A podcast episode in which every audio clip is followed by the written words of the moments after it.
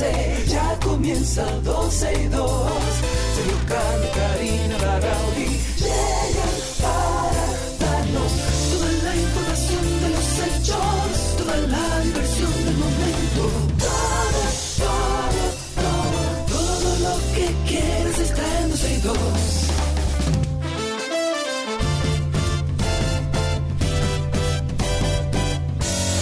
El reloj ya ha marcado las 12, ya comienza 12 y 2.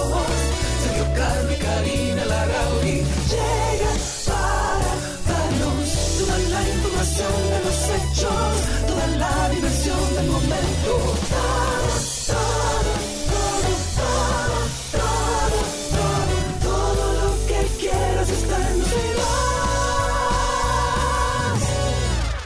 Estamos aquí en 12 y 2. Bienvenidos a todos. Por, eh, gracias por la sintonía, por estar con nosotros. Estamos repartidos por el mundo.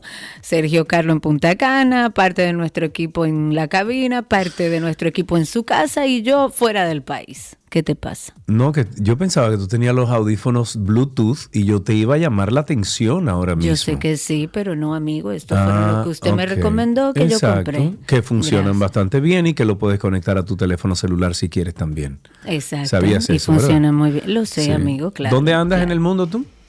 Andamos en Chicago. eh, Ahora estamos en, en Pero- Chicago. Pero ¿eh? ustedes estaban ayer en Boston.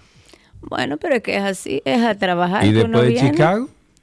Mira, yo te voy a decir una cosa. Yo creo que esta es la segunda vez que yo vengo a Chicago por tema de trabajo y no conozco Chicago. Yo sé, pues se quedan en el hotel trabajando. A mí me pasa lo mismo. Mí- Chicago no hay- es lindísimo. Yo, yo anduve Chicago durante, yo di- diría que ocho horas. Eh, yo recuerdo hace mucho tiempo, yo iba para el desierto de Utah y nos paramos en Chicago como ocho horas de, de tránsito y decidimos ir a la ciudad, un grupo de, de personas que andábamos juntos y nos fuimos a caminar en la ciudad de los vientos, porque así es que se le dice de, Sí, de Wind claro. City. Y es lindo, es lindo, una, o sea, es una metrópoli, eh, pero es lindo. es Claro, lindo, es enorme. chévere. Bueno, yo lo que puedo ver en los traslados, eh, la verdad, una ciudad hermosísima que ya tendré la oportunidad de venir, pero como turista. Ya. Ven acá, ¿y, y tú te conectaste vía Wi-Fi o cable? No tengo cable, amigo. Pensé que no te ibas a dar cuenta. Ah, No, tengo cable, tengo cable. No fue que no lo traje. Tengo mi cable de yo sé, como pero el, 300 el hotel, el hotel no lo, no lo ofrece. Yo no sí. sé qué pasa con los hoteles, que ya no están los dispositivos de siempre con un router que tú te conectabas. Yo hasta miré detrás del televisor a ver si lo ponían ahí. Todo. Entonces, ahora tú lo que tienes que calcular es lo siguiente. ¿Cuántas personas transmiten un programa de radio de una habitación de hotel? No creo que mucha, pero Entonces, hay mucha gente que trabaja que necesita de una conexión No, estable. Pero, pero el Wi-Fi lo hace. Sin embargo, se oye todo muy bien, no te preocupes. Lo que pasa es que Mr. Fuñón aquí se dio cuenta y Yo sé, no hay problema. Yo, sí, sé. yo dije, no, le voy a decir nada, a ver si es verdad que él sabe. Señores, bienvenidos. Gracias por la sintonía, gracias por estar con nosotros. Sergio, hoy no sé cómo es que lo siento, porque está como alterado. Sí, gracias. Yo- Está como alterado, pero tranquilo. Te Bueno, como- fíjate, yo me levanté a las 7 a las 7 de la mañana y arranqué a las 7:45 a hacerle yuca al, al- al sitio donde me arreglan las gomas aquí porque por tercera vez en un mes se me pichó una goma. No puede ser, tú tenía- no sabes manejar, no puede ser. No, Karina, No, no lo- puede ser. no, eh, fue un clavo. que ¿Cómo que yo no sé manejar? Cogiste un hoyo, eh, de- No, te estás metiendo. Si, si, si siempre es un clavo, me dijeron que estás manejando muy hacia el borde de la calle. No, no, Karina, fue un clavo en la carretera el domingo viniendo para Punta Cana, lo sentí incluso, porque comenzó a hacer taque, taque, taque, taque, y yo decía, ¿qué es lo que suena? Y cuando bajé el vídeo, ah, un clavo. Llegué aquí a la casa y la dejé aquí la, la camioneta y se quedó aquí hasta hoy en día porque ayer no pude salir de mi casa. Y entonces hice esa yuca ahí, en, en el bulevar ahí, que hay un sitio de, de- de gomas, me lo arreglaron y luego la dejé entonces a cambiarle el aceite porque en dos meses yo le he metido 10 mil kilómetros. Wow. Ok. Ajá. Entonces ya tú sabes, ¿verdad? Pues tú has parado más en el carro que en otro lado. En otro lado, para que sepa. Pero bueno, eh, estamos aquí, señores. Vamos a empezar a, a actualizarnos. El presidente Luis Abinader dijo en el día de ayer que considera importante que después de las próximas elecciones se realice un gran acuerdo nacional para definir el, el país que queremos y en función de eso hacer los ajustes fiscales necesarios. Le hace, hay reforma Eso fiscal que viene por ahí. Sí, eso va, eso va. Eso. Ojalá, mira, ojalá que el presidente Abinader entienda que sí, yo creo que sí, que todos entendemos que se necesita una reforma Hace fiscal, rato.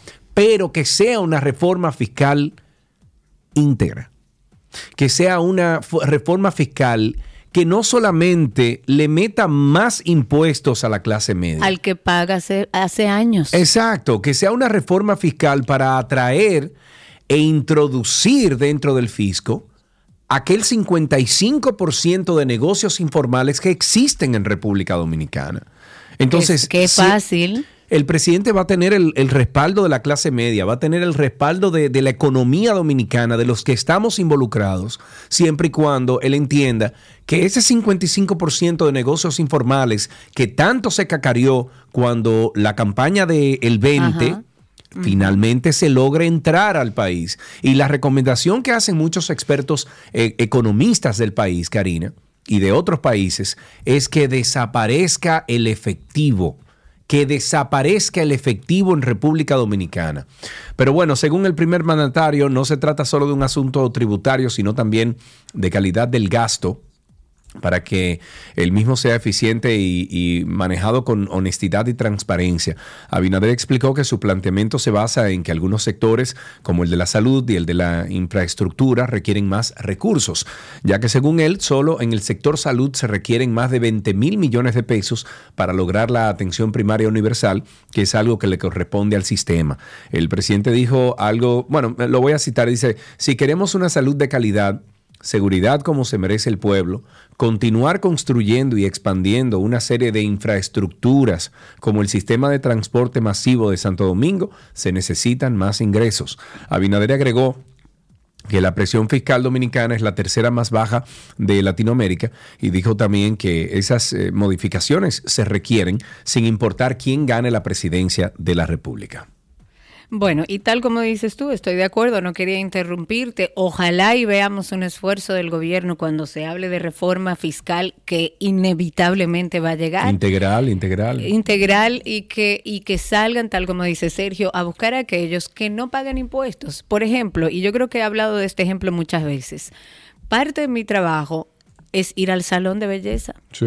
Eso es parte de mi trabajo y, dentro de mi que empresa entrarlo, eso y debe tú ser un que entrarlo, gasto. claro, claro. La No hay- ropa, la ropa Claro, tiene que ser un gasto para nosotros. La ropa, los zapatos, el maquillaje, el peinado es parte de lo que vendemos nosotros como imagen.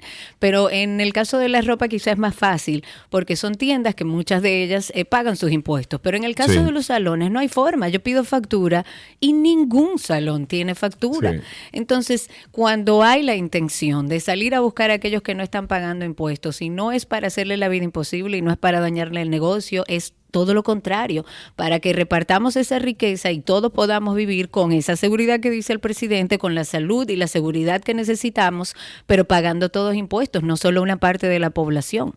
En otras informaciones, la diputada Rosa Amalia Pilarte, acusada por el Ministerio Público de lavado de activos y de actividades procedentes del narcotráfico, ha dicho o dijo cuando entró a la audiencia que fue pautada para el día de hoy que se retira de la política hasta resolver su situación con la justicia. Bien, Vamos a escuchar a, Dios, Amalia. Como lo esperábamos y más adelante ya estamos pro- eh, procediendo en el proceso requerido. ¿Está preparada Amalia para seguir todo este proceso sin tener que desviarlo como piensan algunos? ¿Vendrá siempre a su Congreso? Claro, claro, estamos preparados. Eh, solamente son acuerdos para proceder y claro que sí que vamos a eh, concluir en el Congreso como, ¿Cómo se como defiende siempre. usted de las acusaciones es del político, Ministerio Amalia. Público que la- dice que usted lavó más de 4 mil millones de pesos?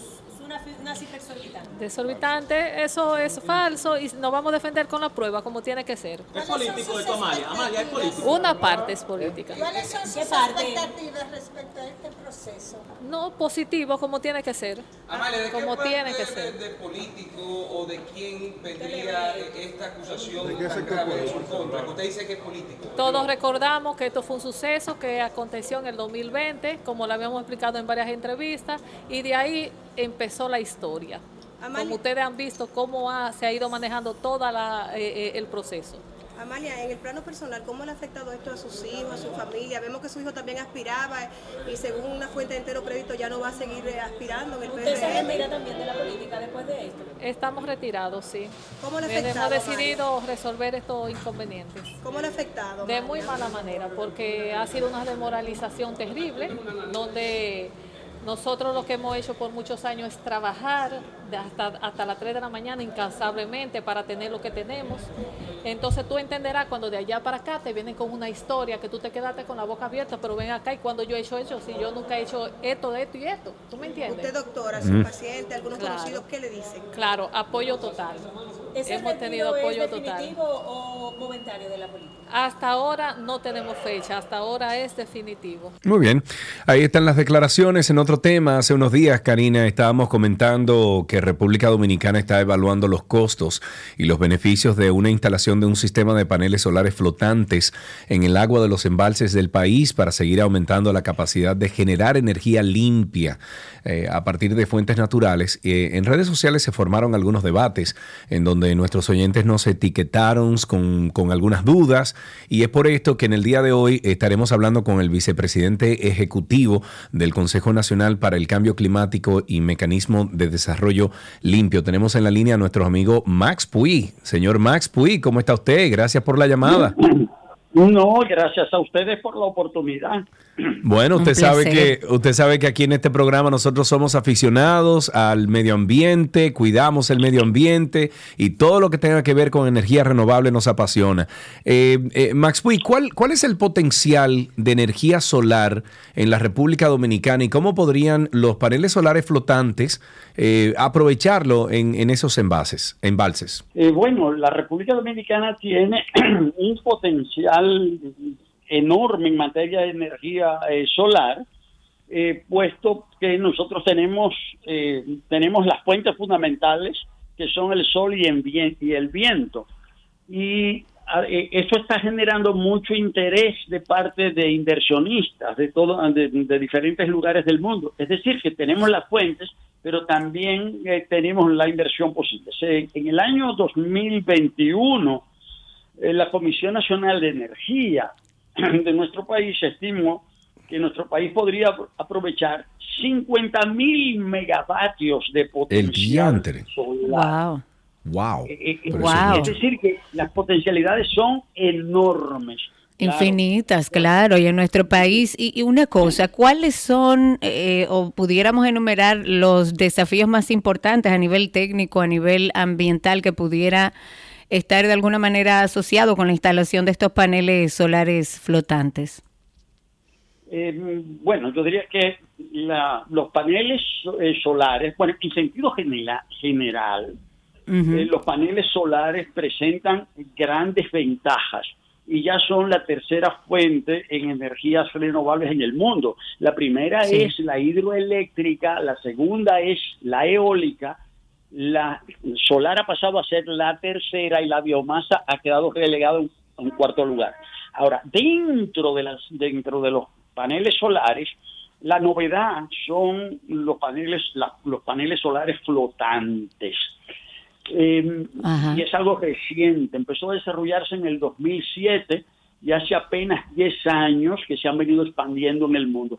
¿Cuáles son sus ventajas? Yo diría que son las siguientes. En primer lugar, usan menos suelo, porque uno de los problemas de la energía solar es que ocupan muchos terrenos y en muchos lugares Sí. hay la polémica de que terrenos dedicados a la agricultura que son dedicados a paneles y eso afecta a la producción de alimentos. En este caso no se afecta el uso del suelo, porque estas aguas están Claro, eh, claro. en la red.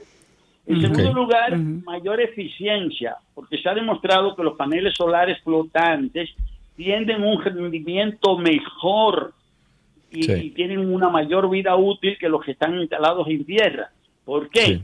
Claro. Porque el agua actúa como un sistema de refrigeración de los paneles, entonces se dañan Claro. Correcto. Correcto. en tercer lugar, eh, estos paneles generan más, el- los paneles flotantes generan más electricidad que los que están en tierra. Producen, se ha calculado, que producen entre un 7 y un 15% más de electricidad que los paneles que están en tierra. En cuarto lugar, esto produce un ahorro de agua. ¿Por qué? Porque los sistemas fotovoltaicos con los sistemas fotovoltaicos flotantes se limita la evaporación del agua, porque a los paneles cubrir el agua hay menos evaporación, entonces se Claro. ahorra Claro, agua. claro. También Claro. otro elemento, su instalación es más rápida, porque ya que al no tener una estructura fija en tierra, son más fáciles de, de- de instalar y de, de administrar.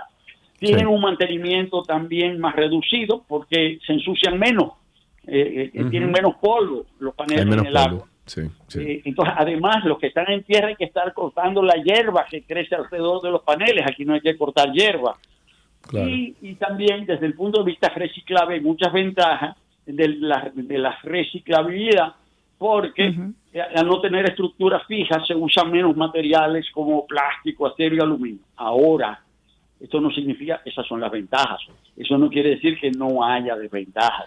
Las A eso también. iba, señor. Max. Eh, ¿Cómo se abordan las preocupaciones, eh, viéndolo desde el otro punto de vista, sobre la calidad del agua y la biodiversidad, instalando estos paneles solares en embalses? Déjeme ampliar esa pregunta que le hace Karina con, o sea, hay- cuando hablamos de eso, cuando hablamos de la noticia el otro día, varios, eh, varias personas aquí en, en 12 y 2 y nuestros oyentes que son, bueno, mentes pensantes y brillantes, eh, algunos de ellos llamaron y dijeron, bueno, ¿qué pasa con las algas que, que se forman al momento del sol, darle al agua? Eso es parte de la biodiversidad que se forma en estos embalses con los peces, etcétera. Entonces, ampliando esa pregunta que hizo Karina, ¿qué hacemos con toda esa eh, biodiversidad que existe, eh, vida que existe en el agua que necesita de esa, de esa luz solar?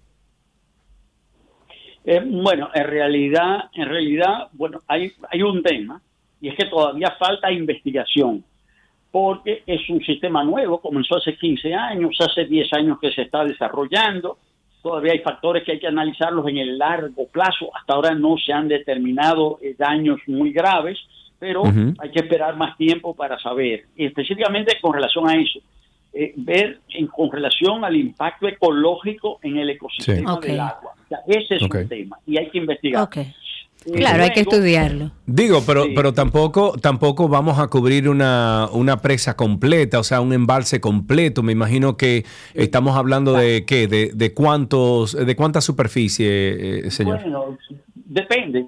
En, en lo- en el nivel en que estamos serían partes muy limitadas. Exacto. Todavía serían muy limitadas. Además, hay otras ventajas que yo no mencioné. Es que uno de los temas de los paneles eh, solares en tierra es que hay que instalarlos en lugares en donde haya líneas de transmisión. Pero cuando hay embalses que dan lugar a generación de hidroelectricidad, ya las líneas de transmisión están ahí, porque ya están instaladas para la, la hidroelectricidad. La hidroeléctrica, claro. la Sí. para la Claro, hidroeléctrica. claro. Entonces, esa es otra ventaja. Ahora, eh, por el momento, eh, los, las superficies ocupadas dentro del agua serían muy limitadas. O sea que en ese sentido los efectos tampoco eh, serían, serían, serían, serían enormes. Importante, sí. Claro. Serían tan importantes. Claro, hay otro tema que se ha planteado, ese- si los paneles se desplazan, estos paneles Sí. hay que amarrarlos. Si llega, si llega una tormenta, si llega un huracán, ¿qué pasaría también?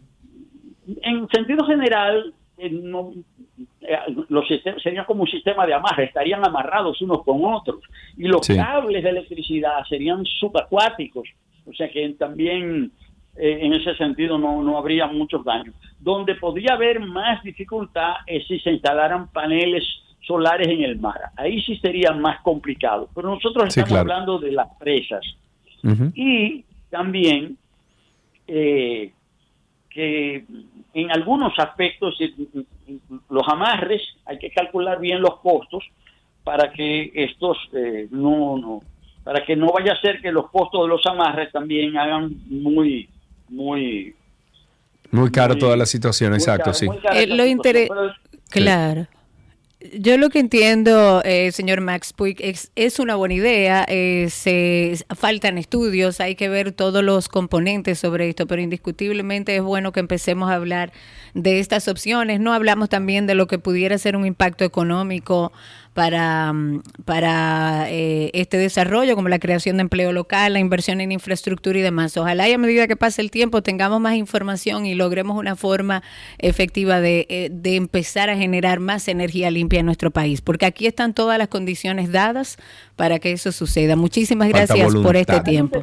Yo quiero agregar una Sí. cosa. Esto Sí, adelante. Adelante. hacer en alianza con la Alianza Solar Internacional, que es una, eh, un organismo internacional creado por la India. Y entonces en la India están desarrollando este sistema y hay un interés también en apoyar a la República Dominicana. Igual Sí. hay un interés en apoyar proyectos de hidrobombeo, extraer agua eh, de- bueno, pues del subsuelo utilizando paneles solares, no usando combustibles fósiles. Es decir, todas estas son ideas, estamos trabajando, estamos investigando, eh, no solamente en el gobierno, sino con asociaciones de la sociedad civil, con empresas, todo ello para mejorar las condiciones, ¿verdad?, del planeta y las condiciones de vida de nuestra gente.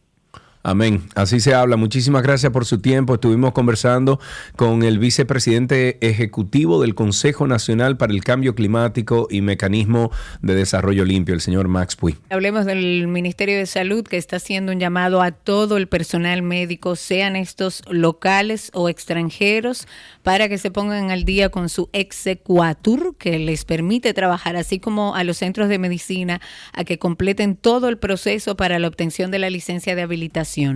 Y de acuerdo con el director de habilitación y acreditación, Juan Gerardo Mesa, todo está libre por Nuria, ¿eh? estos establecimientos de salud tienen hasta el mes de septiembre para culminar todo este proceso. Es un plazo que según Salud Pública es razonable, está establecido dentro de la Ley General de Salud.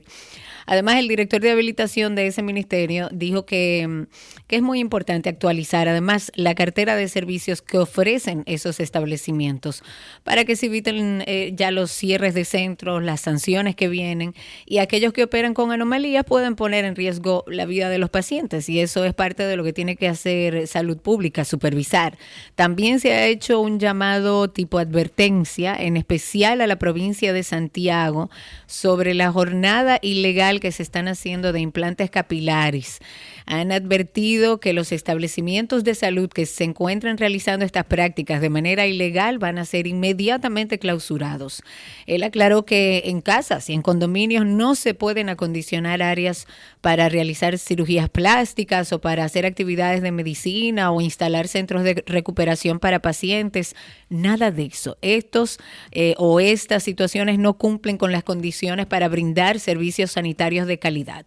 Ojalá y qué bueno que a través del periodismo y de Nuria Piera se ha hecho como un movimiento de tierra para que finalmente se le preste atención y supervisión a los médicos y a los centros que no están capacitados para hacer el trabajo que ofrecen. La jueza del segundo tribunal colegiado del Distrito Nacional ordenó retirar el grillete electrónico al imputado Fernando Rosa, quien, como ustedes saben, es uno de los implicados en la operación Antipulpo, donde el principal acusado es el hermano del expresidente Danilo Medina, Alexis Medina Sánchez. Eh, eh, que yo no, yo no sabía que, que él era proveedor del Estado. Yo, yo no sabía que mi hermano le estaba vendiendo, y- y mi hermana tampoco, yo no, yo no sabía. Pobrecito hombre. Bueno, ahí estaba Carmen Magalis Medina también, que es hermana del exmandatario, que busca junto a Rosa que le fuera levantada la medida de coerción dom- domiciliaria. Y recordemos que a Magalis le quitaron el grillete en diciembre pasado. Sin embargo, la jueza Claribel Nivar dijo que su decisión se debe a que el dispo- dispositivo es muy costoso y Fernando Rosa presentaba inconvenientes económicos que le impiden pagarlo. Bueno, puede ser. No. Karina, el Estado Dominicano debería de pagar ese grillete. Porque ese Bueno, grillete no se va a quedar para siempre con Fernando, eso, eso es un tiempo determinado. Y ese grillete Bueno, se puede sí. seguir no, la verdad reutilizando. es- La verdad es, y esto puede ser ignorancia, que nos llame un Por abogado favor. que tenga la pericia, pero eh, a mí nunca me pareció como lógico que sea la persona que lleva el grillete quien lo paga. No. A lo mejor aquellos que... Porque es que están Es en que- medio de un proceso. Es que ese grillete se rehúsa. Exacto. O por lo menos debería rehusarse. Además es un control del ministerio. del de- ministerio, eso no tiene que sea, pagarlo, eso no tiene que pagarlo el, el, el- la o el- entiendo yo. el- el acusado, nunca en la Eso vida. entiendo yo. Pero bueno, la Dirección General de Contrataciones Públicas ha emitido, esto fue en el día de ayer, una resolución donde anuncian que van a ser flexibilizados todos los requisitos para tanto la inscripción como actualización de registro de proveedores del Estado. Esto fue una medida adoptada por, por este órgano regulador de adquisiciones gubernamentales. Lo colocaron a través de su página y lo que contempla es la aceptación de documentos firmados de manera digital, algo que anteriormente no era posible y me parece muy bien, ya todo se puede hacer de manera digital. Además, no se va a requerir adjuntar el formulario de solicitud para las solicitudes realizadas en línea. Se van a, incorporar algunos ajustes que simplifican mucho varios campos de los, de los formularios y ellos tienen el propósito de que tanto las personas físicas como jurídicas puedan completarlo con la mayor facilidad y agilidad posible. Según la Dirección General de Compras, debido a estos reajustes eh, que se realizan en el portal transaccional, no van a ser rechazadas aquellas solicitudes por errores de forma, es decir, por error en la digitalización, por ejemplo, en nombres, en direcciones, en fechas de vencimiento de documentos, y en lo adelante van a poder subsanadas, van a ser subsanadas por el Departamento de Gestión de Proveedores. O sea, la idea es que se amplíe la cartera de proveedores del Estado, que mí me parece muy bien, simplificando todos los procesos. O sea que aquellos que han tenido la mm, intención de ser proveedores del Estado, esto es una buena oportunidad porque todos los procesos van a ser un poco más simples ahora. Bueno, para finalizar, eh, nos unimos al dolor de la familia de Yolanda Martínez. Eh, fue encontrada sin vida Adela Molina, esa niña. La conocí bien pequeñita, bien pequeñita, de uno o dos años la conocí. Em, Adela es la hija de la comunicadora dominicana Yolanda Martínez y según informaciones que circulan en prensa local em, y de acuerdo con versiones preliminares, esta joven de 22 años, dice 23 ahí, pero creo que tiene 22, eh, falleció mientras dormía, un ataque cardíaco. Eh, hasta ahora parece eso, no, no hay nada concluso. Pero nos unimos al dolor de, toda la familia de Yolanda, a su familia. Eh, no quiero ni imaginarme, tú que tienes hijos, Karina, a lo mejor. No, no, no, eso, pero no quiero ni, imaginarme. No, no, se puede imaginar, no se puede describir. Desde aquí un abrazo a Yolanda, a toda la familia que deben estar viviendo una situación inmensamente dolorosa. Cuando hablamos de duelo, la gente asume que hablamos de la pérdida de un ser querido y todo lo que eso conlleva. Pero hoy vamos a ampliar un poco ese concepto para que entendamos que vivir un proceso de duelo no necesariamente tiene que ver con la pérdida de un ser querido, sino con muchísimas otras cosas. El duelo no es una enfermedad, el duelo es un proceso adaptativo. Un proceso de duelo sí puede hacer que debute, puede ser un catalizador. Si una persona genéticamente tiene predisposición hacia la depresión, un duelo puede catalizar a que se presente la enfermedad. Precisamente en este podcast queremos reflexionar un poco sobre cómo podemos afrontar el duelo por la pérdida de cualquier cosa, una pareja, pérdida o la venta de un hogar, pérdida de nuestra rutina habitual también. Yo he llorado por eso porque... Karina y Sergio, After Dark. Le invitamos a que pasen por Karina y Sergio After Dark en todas las plataformas de podcast. Busquen Karina y Sergio After Dark en Google. Así empezamos 12 y 2. Ya regresamos con más.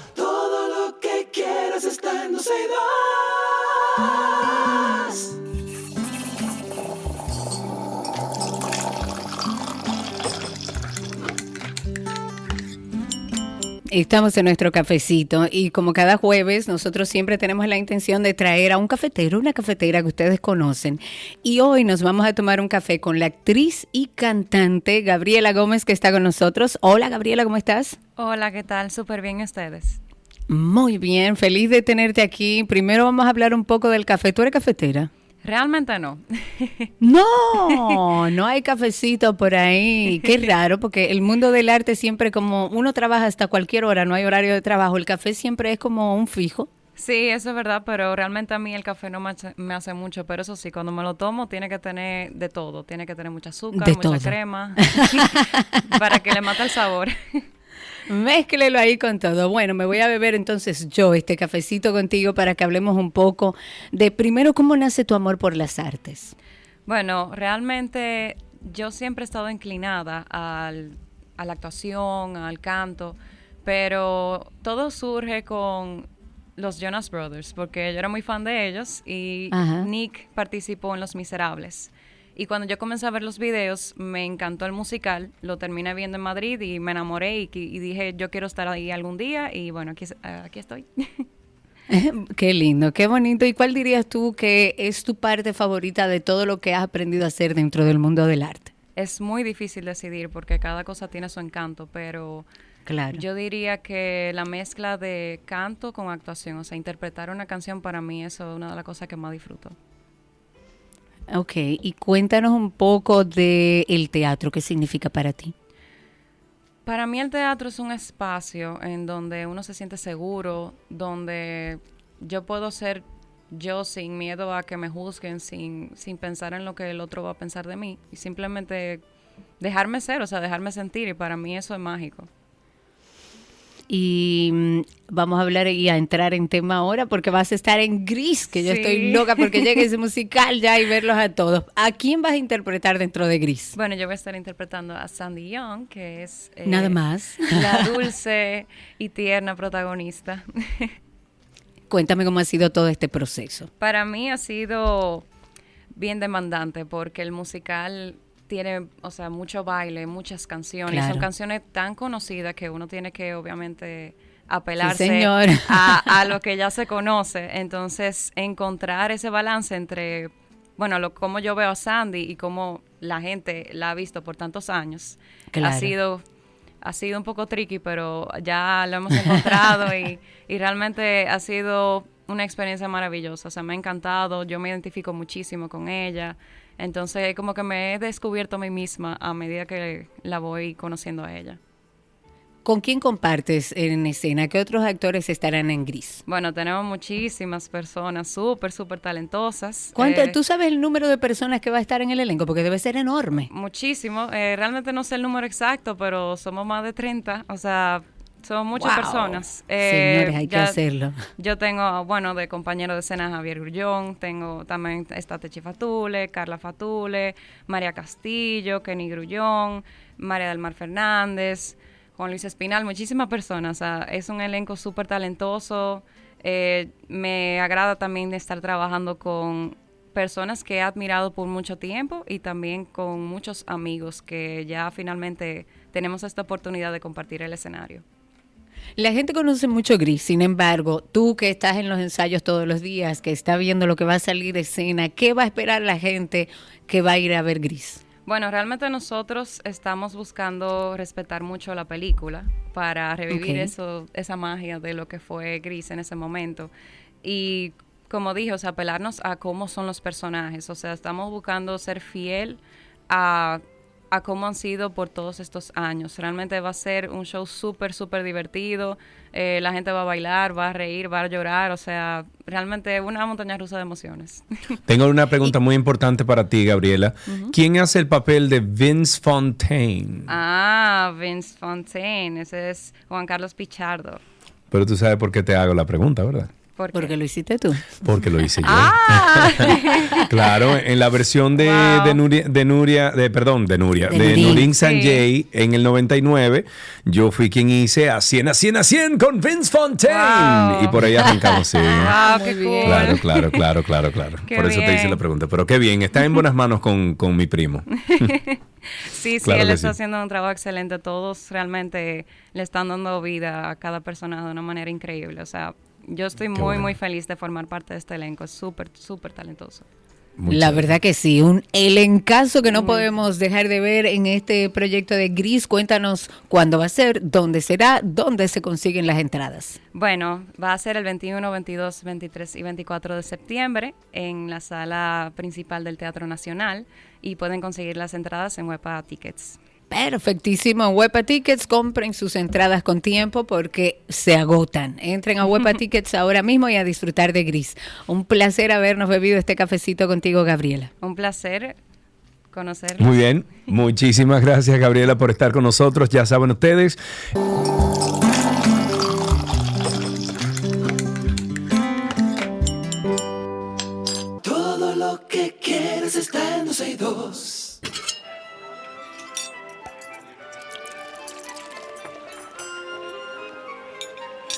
Y continuamos con esta semana de recetas con papa, ¿ok? Junto al chef Nicolás Frigerio. Y yo creo que ya vamos a eliminar para siempre la misión imposible. Nicolás, buenas tardes, bienvenido, ¿cómo estás, amigo? Muy bien, ¿y ustedes? Muy bien, gracias a Dios. El para siempre es eh, hasta que vuelva Karina. Sí, correcto. Eso es así. No te lo quería decir, te quería entusiasmar un poquito, pero sí. es hasta que vuelva Karina. Mira, la receta de ayer tuvo muy, muy buena recepción. Varias personas llamaron y, también nos escribieron. Mira, muy buena. O sea que cuéntanos qué tienes para hoy en, en esta receta con papa. Buenísimo. Hoy vamos a preparar unas papas a la suiza. Em, pero se puede, pero, perdón, pero se puede preparar aquí en República Dominicana.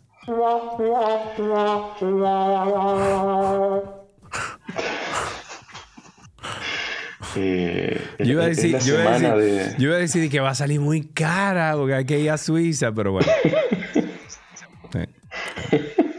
Tú tendrías que ir a un sitio estos, a un teatro, ¿no? De estos de monólogo. Eh, pero, pero quitarle los tomates a la gente antes de entrar. Está bien, está bien, está bien. Vamos arriba, cuenta. Bueno, vamos a preparar papa, papa la suiza para latinos. Así más o menos eh, lo podemos ir haciendo. Entonces. Tú estás peor que yo. Lo que tiene. Lo que, sí, no, más o menos. Lo que tiene de bueno las papas, eh, este tipo de papas, este tipo de preparación, es que las podemos eh, preparar con varios días de anticipación incluso.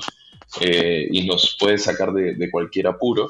O si tenemos una programación de que vamos a recibir visitas, qué sé yo, el sábado, pues las podemos preparar el viernes con, mucha tranquilidad requiere muy pocos ingredientes y es bastante fácil de, hacer. Lo único que toma un poquito de tiempo, pero, pero bueno, ahí con, una copita de vino en la mano lo vamos haciendo bien tranquilos. Lo que vamos a necesitar es papa. Eh, en este caso, luego se van a dar cuenta que podemos ir jugando con varios ingredientes, pero yo les voy a dar una base. Mantequilla, bacon, orégano y cebolla. Solo esos ingredientes. Okay. Para la preparación lo que vamos a hacer es las papas las vamos a lavar un poquito con un, brillo, una esponja bajo el agua, sin jabón y sin, desinfectante. Pues, si quieren utilizar un desinfectante no pasa nada, pero, pero con pasarla por debajo del chorro de agua con, eh, con un brillo, una esponja es más que suficiente. La vamos a colocar en, en una olla con agua a temperatura ambiente, un puñado de sal y la vamos a llevar al fuego medio, que hierva muy suavecito. Las vamos a retirar cuando con la ayuda de un cuchillo las pinchamos, sentimos que todavía están un poquito duritas, pero solas se caen del cuchillo, o sea, se desprenden eh, sin tener que, volver a sacarla con la mano o algo, solitas se, caen. Ahí las retiramos del fuego y las dejamos reposar a temperatura ambiente. Mientras eh, sucede esto, lo que vamos a hacer es, vamos a picar la cebolla, el bacon en dados o, en bastones, como más les guste, y los vamos a saltear con un poquitito de aceite en un sartén o en una olla en lo que le quede más, más cómodo. La idea de esto es que tome un color doradito leve, que no quede demasiado cocido tampoco. Cuando ya tiene, llegamos a ese punto, retiramos del fuego y dejamos reposar. Volvemos a la papa. Con la ayuda de un cuchillo o una cuchara, la vamos a pelar. Tener cuidado que esté a temperatura ambiente y que no esté demasiado caliente porque la papa eh, por el almidón pues conserva mucho la temperatura y nos podemos quemar la mano. La vamos a pelar y con la ayuda de un rallador o un, guayo, eh, por la parte más gruesa la vamos a ir eh, rayando. ¿bien? Ya cuando tenemos la papa rallada, lo que vamos a hacer es en un bowl vamos a mezclar la papa, el bacon y la cebolla que habíamos salteado, la mantequilla, que la vamos a derretir un poquito en el, microondas, le vamos a dar 10 segunditos que se ponga líquida, agregamos esa mantequilla, un poquito de orégano, sal y pimienta. Vamos a mezclar bien toda esta preparación, que quede bien, bien, bien mezclada. Probamos un poquito para ver si está bien de sal y pimienta. Si falta algo, es el momento de agregarlo. Ya cuando está todo eh, a punto, lo que vamos a hacer es, en un sartén con un poquito de aceite, vamos a ir eh, colocando bolitas, dependiendo del tamaño que queramos hacerlo, pero normalmente se hacen eh, como porciones un poquito como o de picadera o como guarnición. Vamos a ir haciendo una especie de eh, mini tortillas. no va a quedar perfecta porque la papa al estar rayada queda un poquito como irregular, como, como si fuese una araña. o sea que no, no se preocupen por eso, eso le da, le da mucha eh, visual, eh, queda muy bonito. Y lo que vamos a hacer es que lo vamos a dorar bien de un lado, cuando está bien doradito, la volteamos, doramos bien del otro lado y vamos retirando para ir haciendo más, eh, más cantidad, lo vamos a ir haciendo en varias tandas. Ya cuando tenemos todo esto listo, tenemos dos opciones. O la servimos de una vez con, con cualquier carne o con una guarnición de ensalada, como más les guste, o eh, la podemos dejar a temperatura ambiente hasta que lleguen nuestros invitados y luego le damos un toquecito de calor en el horno para que tome temperatura nuevamente. En caso de que quieran hacerla de un día para otro o dos días de anticipación, hacen todo el procedimiento sin llevar eh, la papa al sartén, que es el último paso. Esto lo harían ya el día que van a servir eh, esa, esa, preparación. Como les decía, esto es buenísimo como una guarnición de cualquier proteína o perfectamente puede ser un plato principal livianito con unas papitas de estas y una ensaladita eh, bien, bien livianita para una, una cena eh, suave. Así que nada. Listo. Listo. Muy bien. Bueno, servido entonces. Y como te pregunté ayer, te pregunto hoy, ¿con qué lo acompañamos esto? Eh, bueno, como les decía, o puede ser una ensaladita o una, una, guarnición de una proteína. Si van a acompañarlo con algún tipo de bebida, puede ser algún vino incluso está un poquito, un vino blanco, un poco dulzoncito, va muy bien, teniendo en cuenta que esto es una preparación un poco saladita que tiene el, bacon, y si no, una cervecita también, y para quienes no beban alcohol, pues hay eh, algún, alguna, algún agua saborizada o algún juguito natural ahí también cae bien.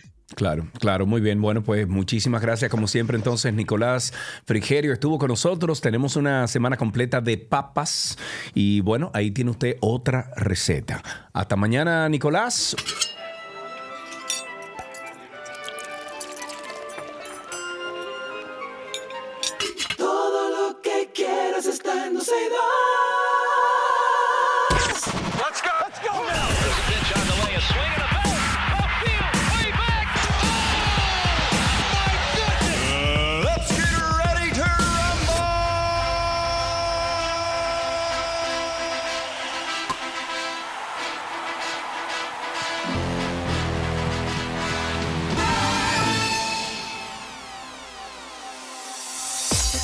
Ya estamos en Deportes. Deportes llega a ustedes gracias a Vita Salud, la tienda de las vitaminas y la nutrición deportiva. Arrancamos con béisbol. El caso en contra del torpe torpedero dominicano Wander Franco parece seguir complicándose para el jugador, ya que de acuerdo con, una, con un reporte de la Procuraduría General de la República, habría una segunda querella formal en contra de este jugador que se encuentra en licencia administrativa desde hace nueve días. Según informaciones que circulan en algunos portales digitales, la segunda querella fue puesta por los padres de una menor de edad cuya edad no se especificó eh, quienes denunciaron ante las autoridades que ella también tuvo una relación con Franco. También se reportó que existe una tercera, bueno, Dios mío, tercera menor de edad. Em, dice aquí, déjame ver. Dice que tercera una menor de edad sujeta de investigación, pero no existe una querella todavía de esa. Eh, la investigación de grandes ligas contra el jugador comenzó el domingo 13 de agosto, luego de unas fotos de una joven que decía tener 14 años, que publicó en redes sociales mensajes acusatorios a Franco de pedófilo. En básquetbol, España terminó ayer la primera fase de grupos del Mundial de Básquetbol con una victoria ante Irán y ya prepara la segunda fase en la que se medirá a Letonia y Canadá por un puesto en los cuartos de final, mientras que los dominicanos van a enfrentar a Puerto Rico. Esto va a ser mañana a partir de las 8 de la mañana hora dominicana y el domingo a la misma hora será el compromiso ante Serbia. Dominicana ganó el grupo A y avanzó a la siguiente etapa junto a Italia, quien también estará compitiendo con los los serbios y los boricuas, que fueron los dos mejores del grupo B. Los equipos arrastran sus actuaciones de la etapa anterior y luego de sus enfrentamientos, entonces los dos mejores o las dos mejores posiciones estarán avanzando a los cuartos de final. Me voy con tenis, Novak Djokovic e Iga Diantre. ¿Cómo se dice ese apellido, Karina? ese no me lo sé. Suatek. Suiatek. Suiatek. ¿Y quién es ese? No, ese no lo sé. No lo conoces. Bueno, dice que son los jefes del ranking. Me extraña, Araña, porque tú eres de que seguidora del tenis. Yo tengo, la verdad, tengo mucho tiempo que no veo tenis. Me encanta el tenis, sigo el tenis, pero tengo mucho tiempo que no lo veo y hay algunos que van subiendo. Dice Víctor Prieto que es Iga, a ver, que es chica y es Iga Swintech, pero ahí no hay una N. Dice Víctor que es Swintech. Bueno, Vic, no sé. Ah, di que se dice así. Ok. Ah, bueno, perfecto. Se dice, se dice con N, pero no tiene N. Wow.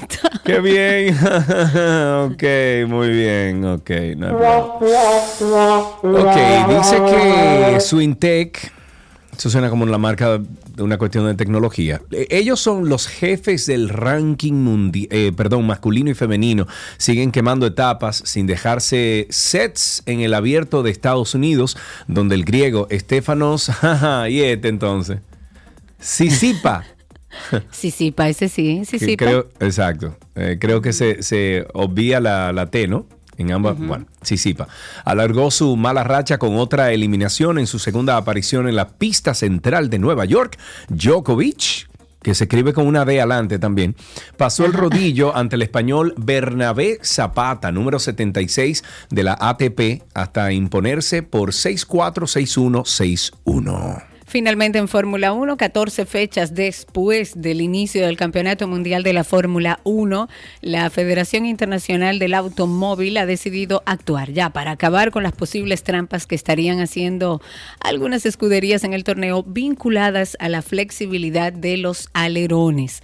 Según medios especializados, el ente regulador pondrá gran atención en el cumplimiento del reglamento sobre este tema, ya que desde el inicio de la temporada la FIA cree que las escuderías han estado como jugando un poco con los límites, utilizando sofisticados sistemas para hacer rotar y flexionar esos alerones delantero y trasero, además de utilizar trucos para superar satisfactoriamente los exámenes de carga. A raíz de estas sospechas se van a endurecer los controles y será en el próximo GP de Italia o GP de Italia en Monza, en donde algunos van a utilizar sus alerones por última vez. Eh, siempre invitando a los señores a que pasen por nuestra plataforma, cualquiera de las plataformas que tiene usted para escuchar podcast y nos escuche en Karina y Sergio After Dark, porque hay más de 90 episodios como este. Tenemos un tema que de seguro usted va a decir, oh, eso me pasa a mí, mucha gente atravesando por una situación que quizás desconoce de qué se trata síndrome del burnout. Puede tener consecuencias muy graves. Por eso es que estamos haciendo este episodio de hoy. Porque queremos evitar que la gente se queme. Para identificar el síndrome de burnout, si se te hace difícil el descansar, poder dormir, tensión, dolores de cabeza, te enfermas con más frecuencia de lo normal. En mi caso, sentimientos de culpa, de que era una fracasada, de que no iba a poder continuar hacia adelante, un desánimo y un desinterés casi total en lo que trabajaba, un síndrome de impostor horrible extremo. Karina y Sergio, After Dark. Karina y Sergio After Dark en todas las plataformas de podcast, ahí nos pueden conseguir y ustedes pueden disfrutar y aprender muchísimo con estos episodios que hacemos con mucha dedicación y pasión. Karina y Sergio After Dark en Google, únase, suscríbase, por favor déjenos cinco estrellas de, rating y déjenos unos, unos comentarios, ya sea en Apple Music, en Spotify, en cualquiera de en iTunes, no importa dónde usted escuche, déjenos unos comentarios eh, de lo que usted opina de esos episodios para que otras personas también se unan a nosotros.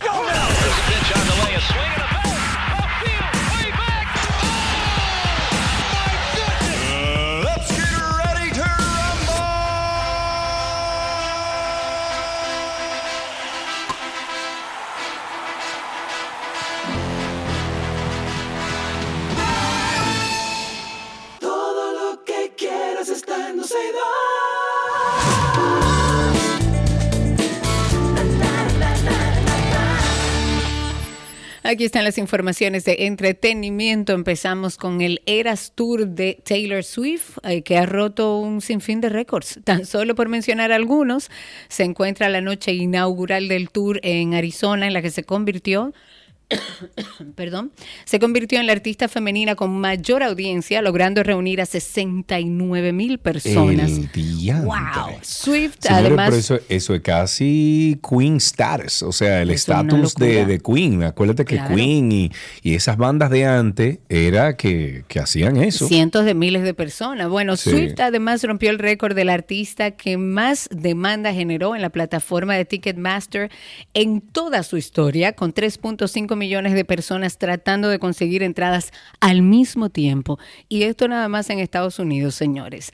A esto se le suma, además, que Taylor Swift está a nada de romper el récord de la gira más lucrativa de todos los tiempos, que aún ostenta Elton John con 939 millones de dólares, superando incluso la barrera de los mil millones de dólares. Y en este contexto, parecería que el resto de los artistas de todo el mundo solo pueden ver de lejos el rotundo éxito de Taylor Swift, pero contra todo pronóstico aún existe una banda a la que le, le han dado el atrevido sobrenombre de la industria musical, que puedo como darle un poco de batalla, señores, Metallica. Oye, tu agrupación favorita, Karina. No, siempre me gustó, siempre fui seguidora de su música.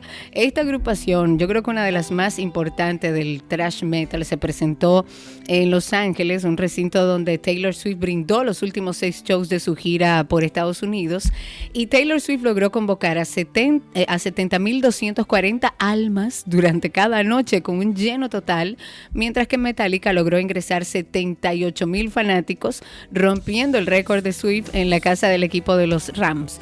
¿Cómo fue posible que Metallica rompiera este récord cuando Swift había hecho sold out? Bueno, la respuesta está en el escenario que, la agrupación ha desarrollado para su nueva gira, que se caracteriza por llevar a la banda al centro del estadio. o sea, ellos ponen una plataforma como en forma de aro y, de esta manera, exacto, los fanáticos se ven como rodeados por la banda en un pequeño agujero, logrando que más gente también pueda entrar y quepa en el concierto. O sea que si Taylor Swift lo hace así, también va a llenar y va a llevar más gente.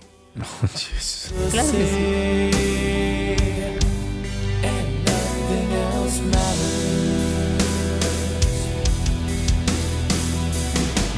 Trust I seek and I find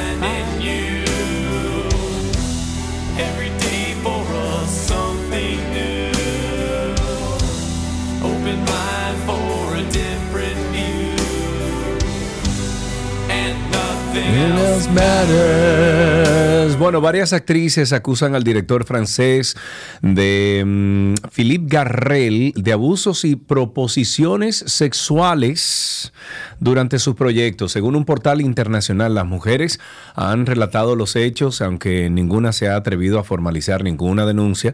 Estas actrices denunciaron que Garrel, de 75 años, les dio besos a la fuerza y les hizo proposiciones para ir a pasar la noche en hoteles o caricias indebidas durante reuniones de trabajo. Ya las autoridades francesas han empezado las investigaciones en donde se están tomando las declaraciones de cuatro actrices con nombres y apellidos, así como testimonios de personas que han preferido mantenerse en el anonimato. Garrel, por su parte, o de su parte debería de ser, eh, niega los hechos y asegura que sus gestos fueron malinterpretados niega todo rotundamente. El cineasta pidió a las ah, denunciantes que tomen conciencia porque a su juicio estas acusaciones sin fundamento pueden arruinar la reputación de un profesional. No que pueden, que ya lo están. El simple hecho de la publicación ya pone en tela de juicio a usted, señor. Claro. Claro que sí. 50 Cent se puso en qué hicieron. no sé. Mira, creo que fui yo que le di 50 Cent se puso en modo Cardi B durante su concierto en Los Ángeles, lanzando su micrófono roto con frustración a la multitud y golpeando un fan en la cabeza. ¡Qué barbaridad! Este rapero subió al escenario de Crypto.com en el día de ayer como parte de su gira Final Lap 2023 y durante su actuación, bueno, le entregaron varios micrófonos que no funcionaban, lo que aparentemente lo enfureció. Algunas personas que asistieron al, al concierto confirmaron que este rapero no estaba apuntando a la mujer, pero aún así la golpeó bien fuerte, mientras que un integrante del equipo del artista dijo que fue una confusión porque en esa zona no debía estar nadie, ya que era un área restringida.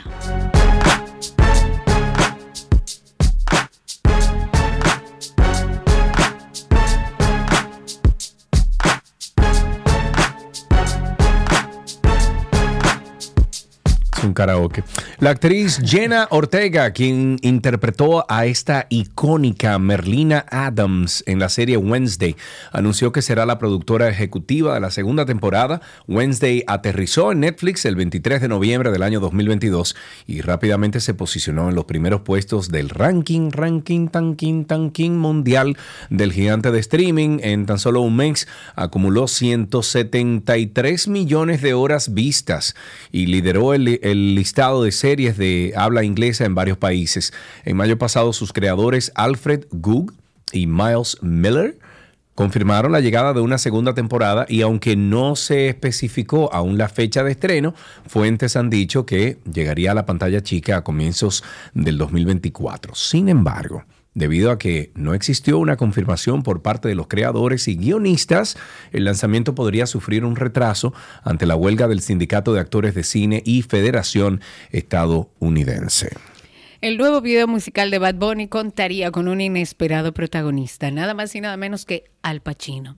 ¿Qué? De acuerdo con sí, señor. Wow. Y de acuerdo con algunos portales norteamericanos, el mítico actor ha llegado a un acuerdo con, el- con este cantante puertorriqueño para protagonizar un video promocional de una canción de este reggaetonero. Según detallan en el sitio norteamericano, el video se trataría de mafiosos, algo que Al Pacino ya conoce de memoria, porque recordemos que fue actor estrella de El Pa- Padrino, de Scarface, bueno, entre otras.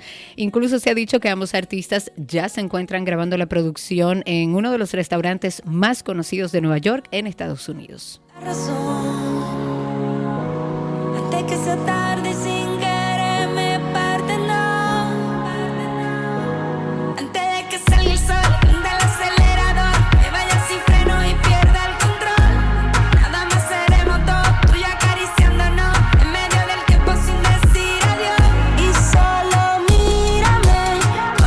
Y para finalizar, el cantante colombiano, colombiano Juanes, Juanes se sinceró como nunca en la vida en sus redes sociales porque este cantante mm, eh, habló sobre la depresión que padece. El artista agradeció que hoy, contrario a hace 13 años atrás, cuando estaba en pleno apogeo, la gente se muestra más real y habla abiertamente de la salud mental y dijo que antes, cuando popularizó sus mayores éxitos, a los artistas se les exigía una vida perfecta.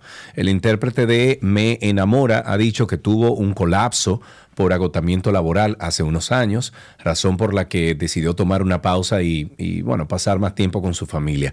También habló de algunos problemas, miedos, inseguridades con los que ha vivido en su carrera. El músico de 51 años dijo que, bueno, eh, se siente eh, o que sentirse vulnerable también lo hace más fuerte. Y estoy citando, poder hablar de mis problemas y mis in- inseguridades abiertamente no me hace un cobarde ni un débil. Por el contrario, me ayuda a sanar desde el alma y ser más humano.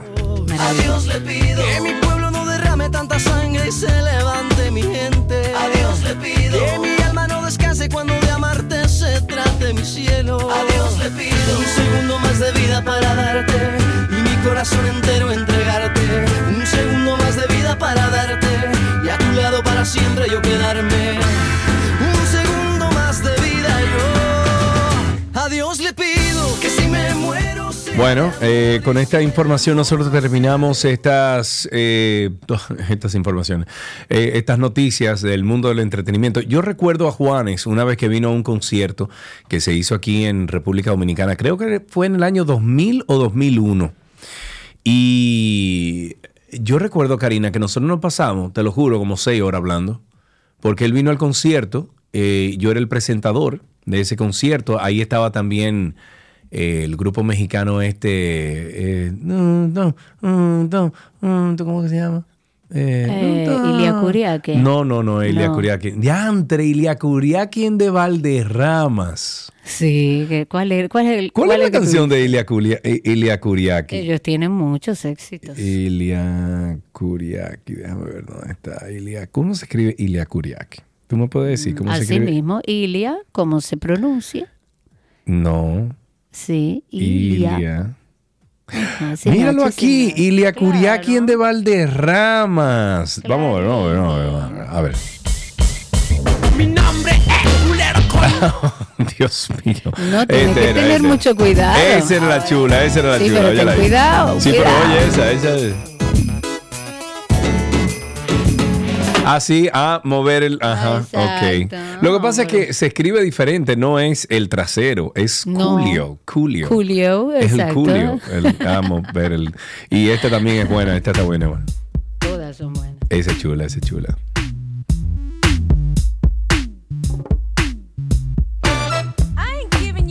Ok. Sí, pero bien. Ilia Kuriaki, no es la otra banda. Eh, unto, unto, unto, la, la, la, la, la, unto. Ok, perfecto. Molotov, gracias. Ok, muy bien. Gracias. Hasta aquí estas noticias del mundo del entretenimiento en 12 horas.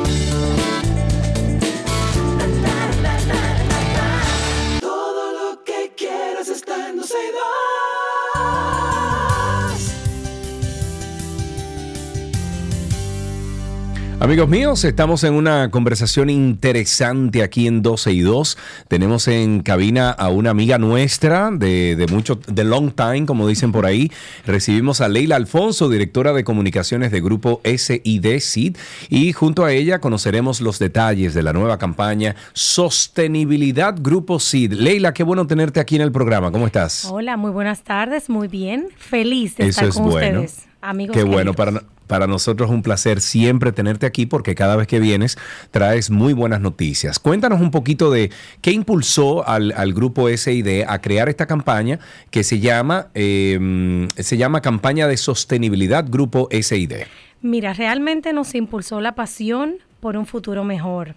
Queremos inspirar a las generaciones actuales a que se unan y contribuyan con las noticias del mañana. Es de nuestro interés encabezar ese camino hacia la sostenibilidad, impactando los tres ejes de la misma, como lo es el social, el económico y el medioambiental. Eso es importante. ¿Cómo, ¿Cómo van a lograr ustedes esto? O sea, ¿cuál es el mensaje que llega al público para incentivar, como dices tú, a esa población, a, esa, a, a quien le llegue ese mensaje, a que participe de estas actividades? Mira, nosotros entendemos que el futuro puede ser diferente. Tenemos que tomar acción hoy para ese mañana, pero de manera individual accionar, pero no solos vamos a lograrlo todo. Es un trabajo colectivo, es un trabajo de unir esfuerzos y lograr que sea realmente posible ese mañana. Porque la sostenibilidad no es solamente sembrar un árbol, la sostenibilidad va más allá de eso, va con abrazar el medio ambiente, con tener una sociedad equitativa, con tener una bases económicas sólidas y lograr esa equidad y esa Claro. igualdad. Y todo eso haciéndolo juntos, cada uno de nosotros, pero como bien te digo, trabajando colectivamente, vamos a hacer posibles noticias positivas en el mañana. Eso es importante. ¿Cómo entonces, Leila, han abordado el tema de la creatividad de la campaña para reflejar los valores de, como estamos hablando, de sostenibilidad, entendiendo que la sostenibilidad no se trata solo del medio ambiente, sino que aborda muchas otras aristas? Mira, nos imaginamos esa República Dominicana cargada de mensajes positivos, de acciones reales, de realidad. Y nos hicimos eh, un, no le queremos llamar comercial ni campaña, porque la verdad es un llamado de atención. Sí. A que todos esos mensajes positivos, la energía renovable, tener esa educación y salud con la mayor tecnología, de atletas en nuevas em, eh, áreas de deporte y capacitar y llevarlos a lograr mucho más medallas, todas esas acciones que podamos ver en un futuro, que nos den esa tranquilidad, esa felicidad y ese bienestar, la imaginamos para poder traer aquí que si, si hacemos las cosas bien hoy, ese futuro va a ser posible mañana. Esas buenas noticias, esas realidades Sí. en, las en los diferentes ejes de la sostenibilidad se pueden hacer realidad. ¿Cómo llega el mensaje a la población? ¿Qué tipo de canales de comunicación utilizan? Me imagino que obviamente hoy en día las redes sociales es donde los, los más jóvenes y, y hasta los, las de- lo- un poquito más allá. Nosotros los jóvenes- jóvenes. Exacto, exacto. No quería decirlo, pero sí. Pero, pero ¿qué tipo de, de canales y de comunicación están utilizando para esto? Mira, estamos trabajando en los medios tradicionales porque siempre son importantes llevar el mensaje por esa vía, pero también por todas nuestras plataformas digitales.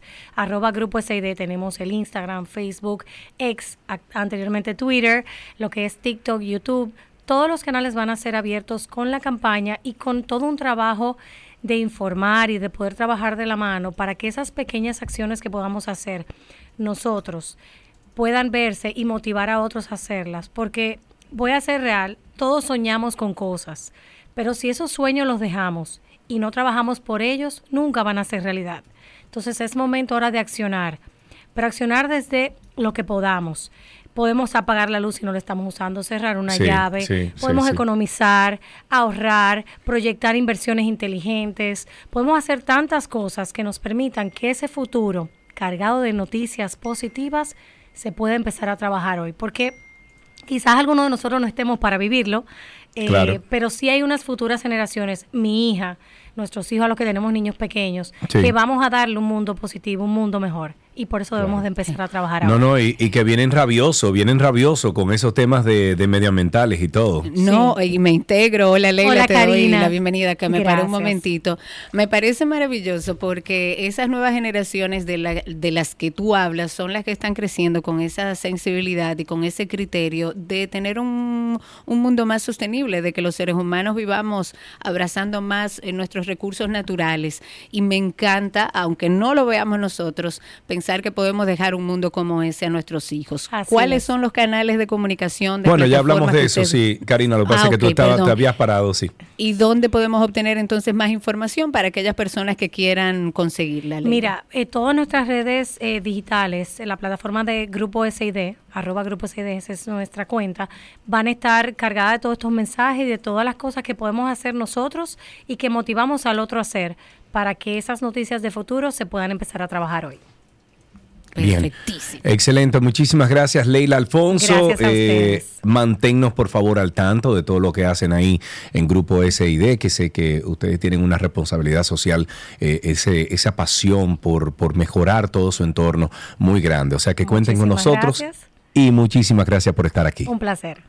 Un beso Leila, hasta aquí esta conversación interesante, ya regresamos con mucho más.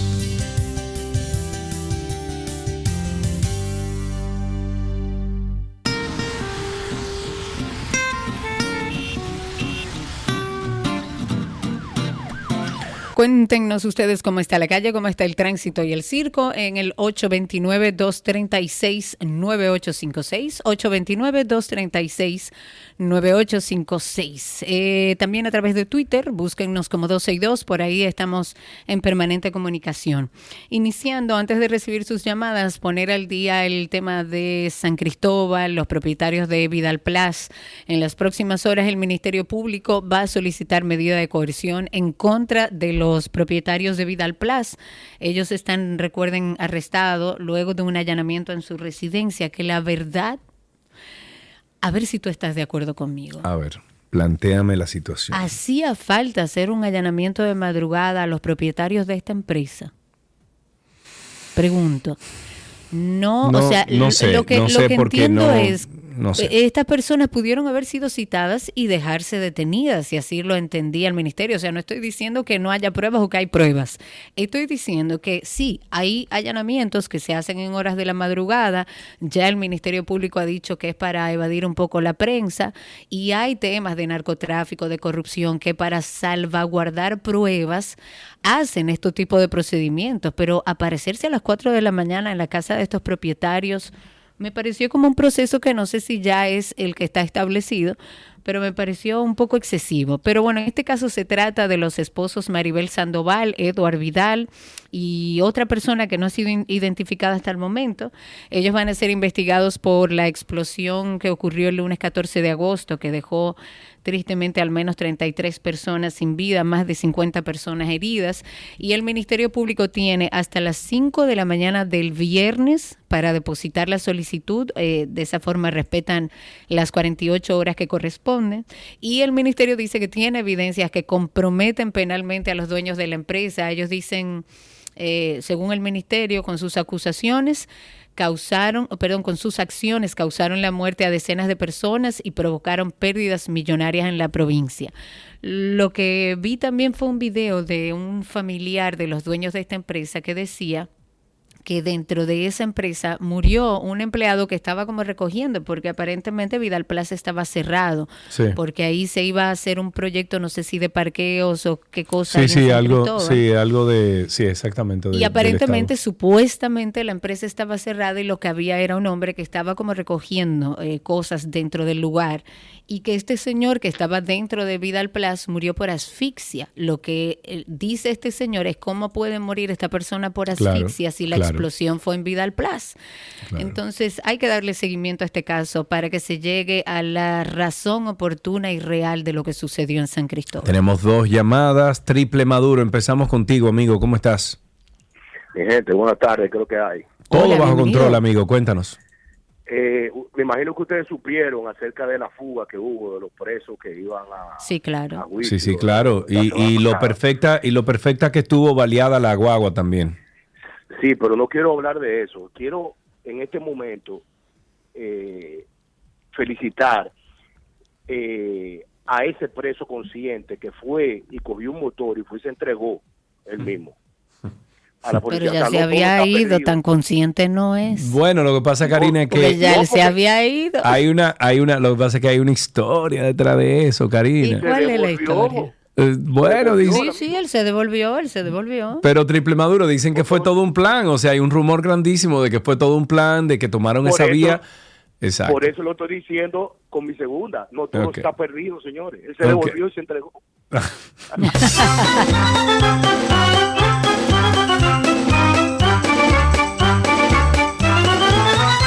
Gabriel está en la línea. Buenas tardes, Gabriel, adelante. Sí, muy buenas tardes a ti y a toda tu gente por ahí. Gracias, Eh, cuéntanos. yo estoy eh, en defensa de una lucha que se está haciendo con unos presos que se hicieron allá arriba en Manabao de Jarabacoa. Ahí removieron unos árboles, no sé qué fue lo que hubo, una de esta gente política con ayuda de la, la gente que debe defendernos. Entonces bajaron un grupo de allá, de, de ese lugar, a la vez, en protesta de eso. Y sin embargo, metieron dos presos de ellos, de los que fueron a quejarse de, de- de esa fuente acuífera, que es la que le da agua a la ciudad de Jarabacoa. Pero ¿cuál es el problema? El, el- el- el problema real, o sea, empiece desde el principio. ¿Cuál es el problema que existe ahí?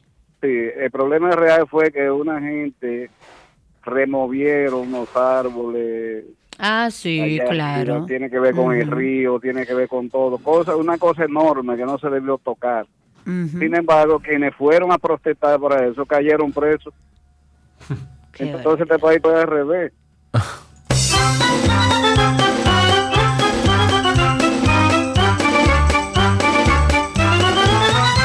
829-236-9856 en el cambio lo hacemos, Cari. 829-236-9856, nuestro teléfono aquí en 12 y 2. Ahí tenemos a mi tocayo Sergio en la línea. Buenas tardes, Sergio, adelante. Hey, Tocayo, ¿cómo estás? Karina, un abrazo. Bajo control, en- amigo. en el calor de, de tu país. Hace calor, sí, hace calor. Cuéntanos. ¿Sabes que la plataforma de la solicitud y renovación de pasaporte cambió? Ajá, no me diga. ¿Y qué cambió? Solamente, bueno, eh, cuando me ha tocado hacer dos o tres eh, movimientos, digito la cédula del, del, del usuario y me sale el nombre. Bienvenido fulano de tal. Solamente me pide en este caso si es eh, para renovación eh, cédula, pasaporte y ya. Y la foto, por supuesto. Ah, pero muy no me bien. pide el Ah, acta y nada por, nada por el estilo. Aparentemente están llevándose de José la Luz que hay que coordinar todas las agencias Ajá. para, la, para el gobierno electrónico. Ah, muy bien.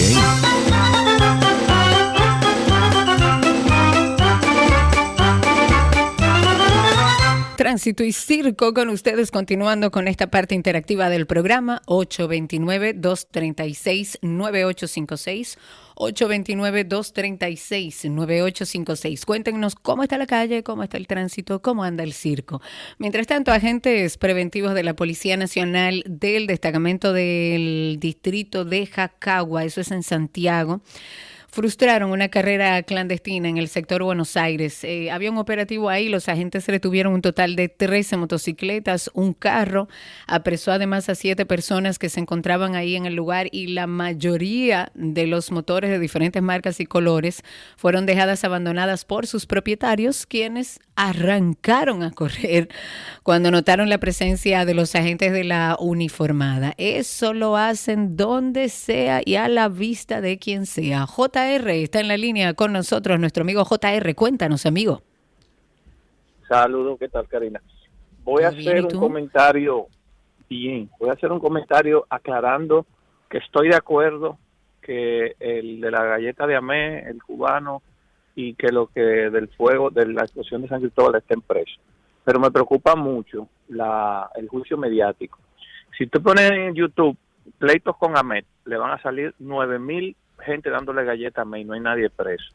Y hay diez mil fuegos y diez mil cosas y no hay nadie preso. Entonces, yo sé que en algún momento tenemos que empezar, pero me da mucho miedo que a mí o a mi familia un día, por un desliz, eso no fueron deslices, eso quiero aclarar, pero que un día yo me parqué mal y decidan a tirarle la foto al carro mío que estoy Claro, y cancelarte por no de- todo el cuando mundo. no debería, cuando no debería parquearme, yo estoy claro, pero pero me tengo mucho temor, mucho temor, mucho Comprendo temor. su temor. Comprendo tu temor, JR. Entiendo perfectamente lo que dices.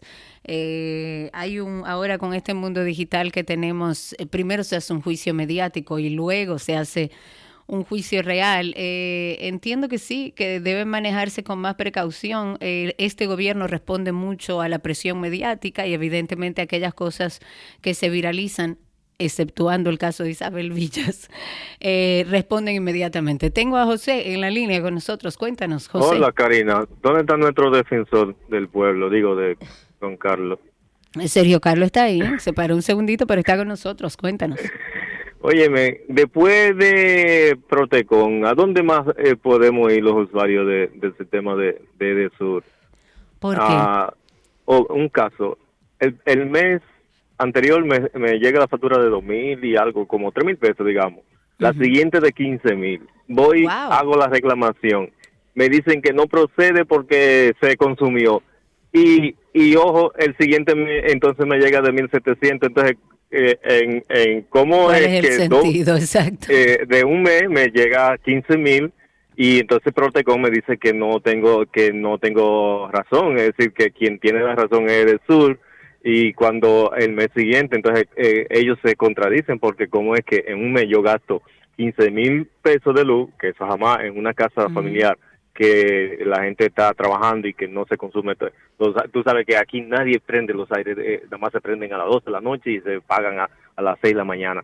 Y me dicen que yo no tengo razón, 15 mil tablas voy a tener que pagar.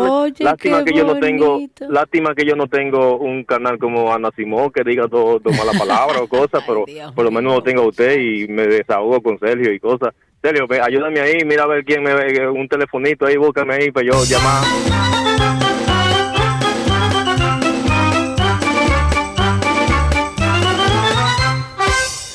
829-236-9856. 829-236-9856. Ahí está en la línea Patricia con nosotros. Patricia, cuéntanos. Sergio, Patricia está en la Buenas línea. tardes. Ah, ahora sí. Hola Patricia, ¿cómo estás? Es Sí, que no te vi. Cuéntanos, Patricia. Buenas tardes, buenas tardes. Yo quiero saber el programa Oportunidad 1424 que presentaron la semana pasada, creo, hace mucho que existe. Y en San Pedro de Macorís está funcionando y cuál es la dirección o cuál- es el contacto allá. Para que Usted señor quiere saber el llamó para que con- nos dé esa información. Eh, bueno, si alguien tiene la información, Sí. por favor ayudemos a Patricia. Gracias Patricia por tu llamada. Ahí está Freddy en la línea con nosotros. Cuéntanos, Freddy.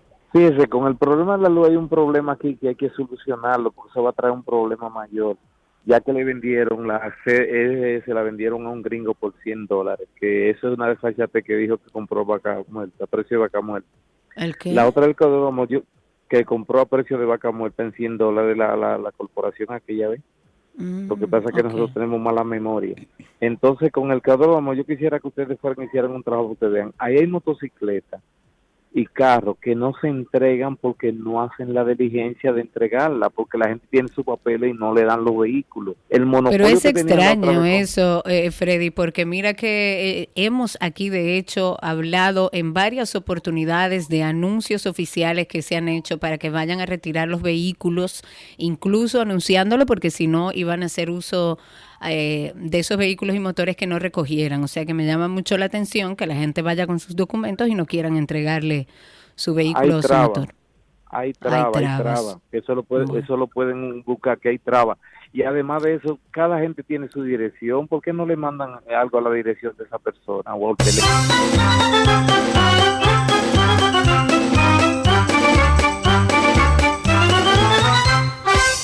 Tenemos ahí otra llamada. En la línea está Rafael con nosotros. Cuéntanos, Rafael. Buenas, Karina y Sergio. los usuarios de, de este, de Gasco eh, y zona colonial, nos duplicaron la factura desde el mes pasado. Incluso, eh, soy administrador de varias propiedades y mira qué pasó.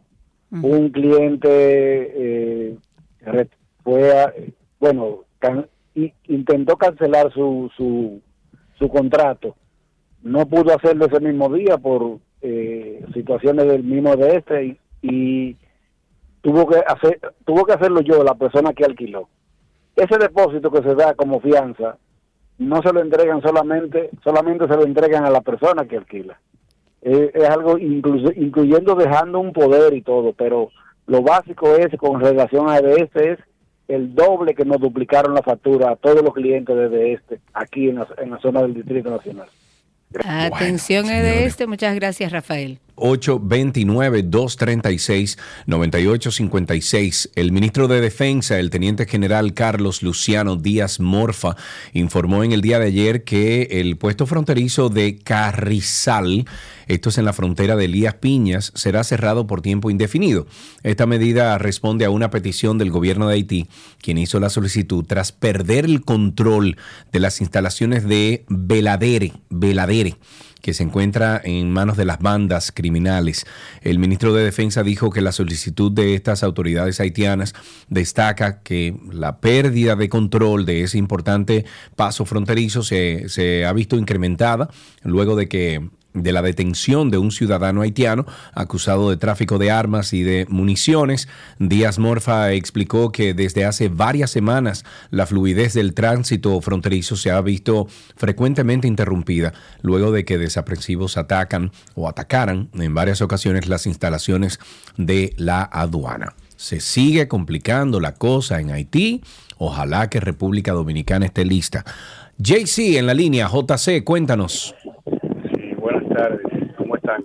Estamos bien, JC, cuéntanos. Si ese abanico a todo lo que da ahí, ¿verdad? Sí, fíjate algo. En relación a la, a, la, a la cuestión esta de las sedes, Sí. eh, de, U- eh, de sur, eh, de norte, de este Ujú, y del ujú. carajo, Ujú, esa no es la palabra. Eh, aquí no hay, o sea, esto de Protecon es una es una institución que se creó para precisamente tenerla ahí y el usuario, eh, es decir, como un aliciente para que el usuario, nosotros los, usu- los usuarios, pensar que tenemos un defensor. Ay, no diga Eso eso, es porque hay, hay mira, hay muchos trabajan, casos, sí. JC, hay muchos casos que han funcionado que a través del Protecon se han, eh, eh, Se, se ha han devuelto mucho dinero. manejado y han devuelto mucho dinero. No creo que No, del no, todo no, sea no, así como tú lo puede dices. ¿eh? ser, puede ser, óyeme, yo no digo que no, puede ser, pero si tú te pones a, si tú te pones a ver las estadísticas, de 100, te voy a poner un número así, al azar, de 100 reclamaciones, pueden eh, eh, eh, eh, fa- fallar a favor 10. Las 90 restantes. Bueno, en pero ¿de dónde tú sacas esas, esas estadísticas? Y perdona que te haga la pregunta. porque- claro, porque ya yo tengo experiencia en ello. Yo Ok. fui a hacer una reclamación hace unos meses atrás a este, que es la peor de todas las EDES. Ujú. Y Protecon falló en contra mía y en favor de este sin justificación. Y mi medidor está, ah, eh, o sea, vamos a decir, de, despampanante, está eh, sin, sin la capa, o sea, vuelto un etcétera. De manera que cuando fueron la gente esta que andan en la calle en la guaguita, me dijeron, mire, tiene que decirle que le cambien eso porque le está consumiendo mucha energía. Y yo he hecho la reclamación y ellos no han hecho nada. De manera que eso es lo que pasa. O sea, que estoy totalmente, eh, eh, eh, vamos a decir, en desacuerdo que esta cuestión de Protecon, que eso, eso hay que quitarlo de ahí. Porque está defendiendo es a las IBIS.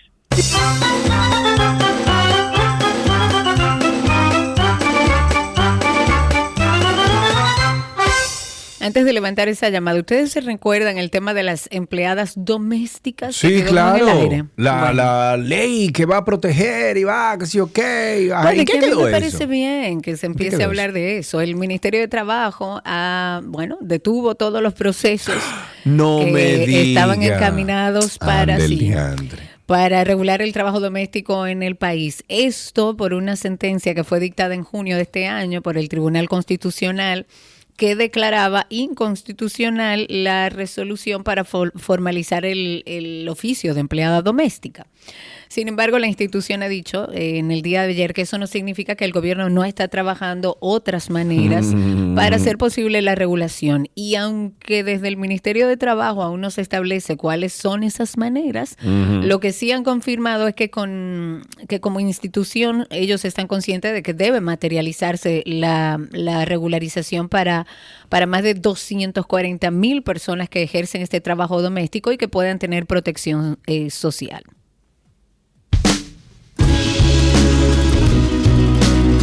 ¿Te acuerdas de esa canción?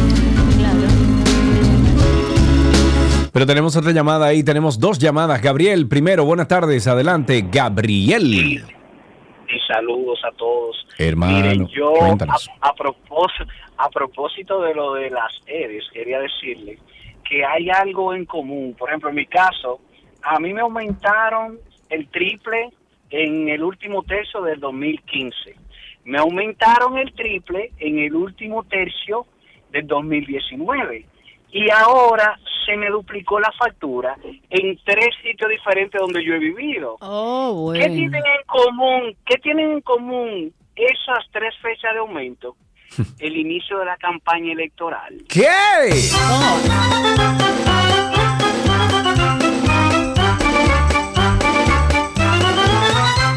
Uy, uy, uy, ahí tenemos a Jiménez, una última llamadita. Jiménez, adelante. Buenas tardes, mi hermano. ¿Cómo estás? Cuéntame. Con, con lo que la EDE. Es Ujú. lamentable las EDE, mire, hermano. Y es más lamentable con lo que se refiere a, a Protecon. Usted sabe lo que es en un apartamentico de dos habitaciones. Primero le, le llega una cuenta de 27 mil pesos. Bueno, eso estaba rentado. Dice, bueno, pues yo no lo voy a pagar. Pues cosa rara, ellos no la cortaron, cosa que ellos nunca en la vida han dejado de pasar uno sin cortarla. Ah, pues le mandaron dos, tres, cuatro meses de a 30 y 37. El caso fue que le llevaron un apartamentico de dos meses, de dos apartamentos, de perdóname, de dos habitaciones. Sí.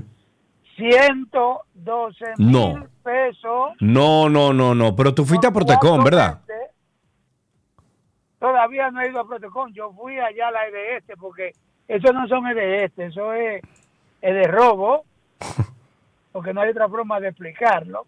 Oh, porque no hay, no hay forma.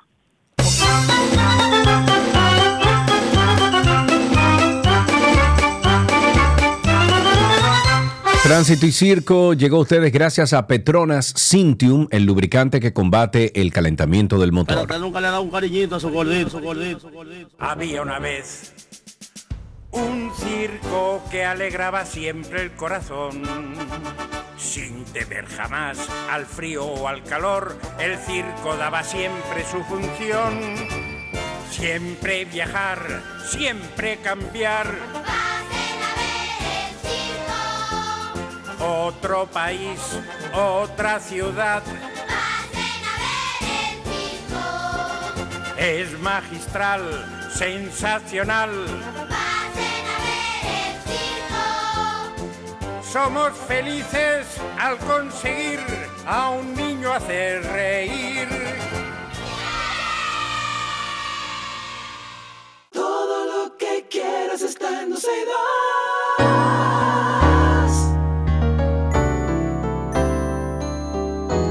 Estamos en nuestro segmento de medicina. El Ministerio de Salud Pública reportó, y atención a esto, que hay eh, 591 casos sospechosos de dengue, con los que ascienden a 3.739 casos de la enfermedad. En lo que va de año se han registrado cuatro fallecimientos a causa del dengue y se investigan otras 27 defunciones. El director de las direcciones eh, provinciales y áreas de salud del Ministerio de Salud Pública, Luis Rosario, dijo que las provincias con más frecuencia eh, son Santo Domingo, Distrito Nacional, Santiago, Barahona, San Cristóbal y Montecristi. Y para hablar sobre este tema al que tenemos y debemos prestar mucha, mucha atención, recibimos en cabina al doctor César Mota. Él es el pediatra emergenciólogo del Robert Reed Cabral. Eh, doctor, muchísimas gracias por estar con nosotros. Muy buenas tardes, gracias por la invitación. Excelente. Yo creo que esto es un momento muy importante, doctor, para nosotros tratar, tratar este tema de- del dengue. Eh, yo sé que no es la primera vez que se presenta en, en- en nuestro haber, pero eh, bueno, se repite, ¿no? Es cíclico. Eh, ¿Qué es el dengue? Vamos a definir qué es el dengue y cuáles son esos síntomas principales para si hay alguien que está pasando por eso ahora mismo, que cree que es una gripe, que cree que es otra cosa, pues lo identifique. Bueno, la verdad que hiciste una introducción muy buena porque tú habías dicho que es eh, que repite y debemos entender Sí. que el, el dengue es una enfermedad endémica. Cuando hablamos que es una enfermedad endémica, que es una enfermedad propia de nuestro país, de nuestra región en realidad. O sea, es una enfermedad que no sí podemos ver que hay brotes eh, epidemiológicos, pero una enfermedad que siempre se mantiene latente en, en lo que es nuestra región.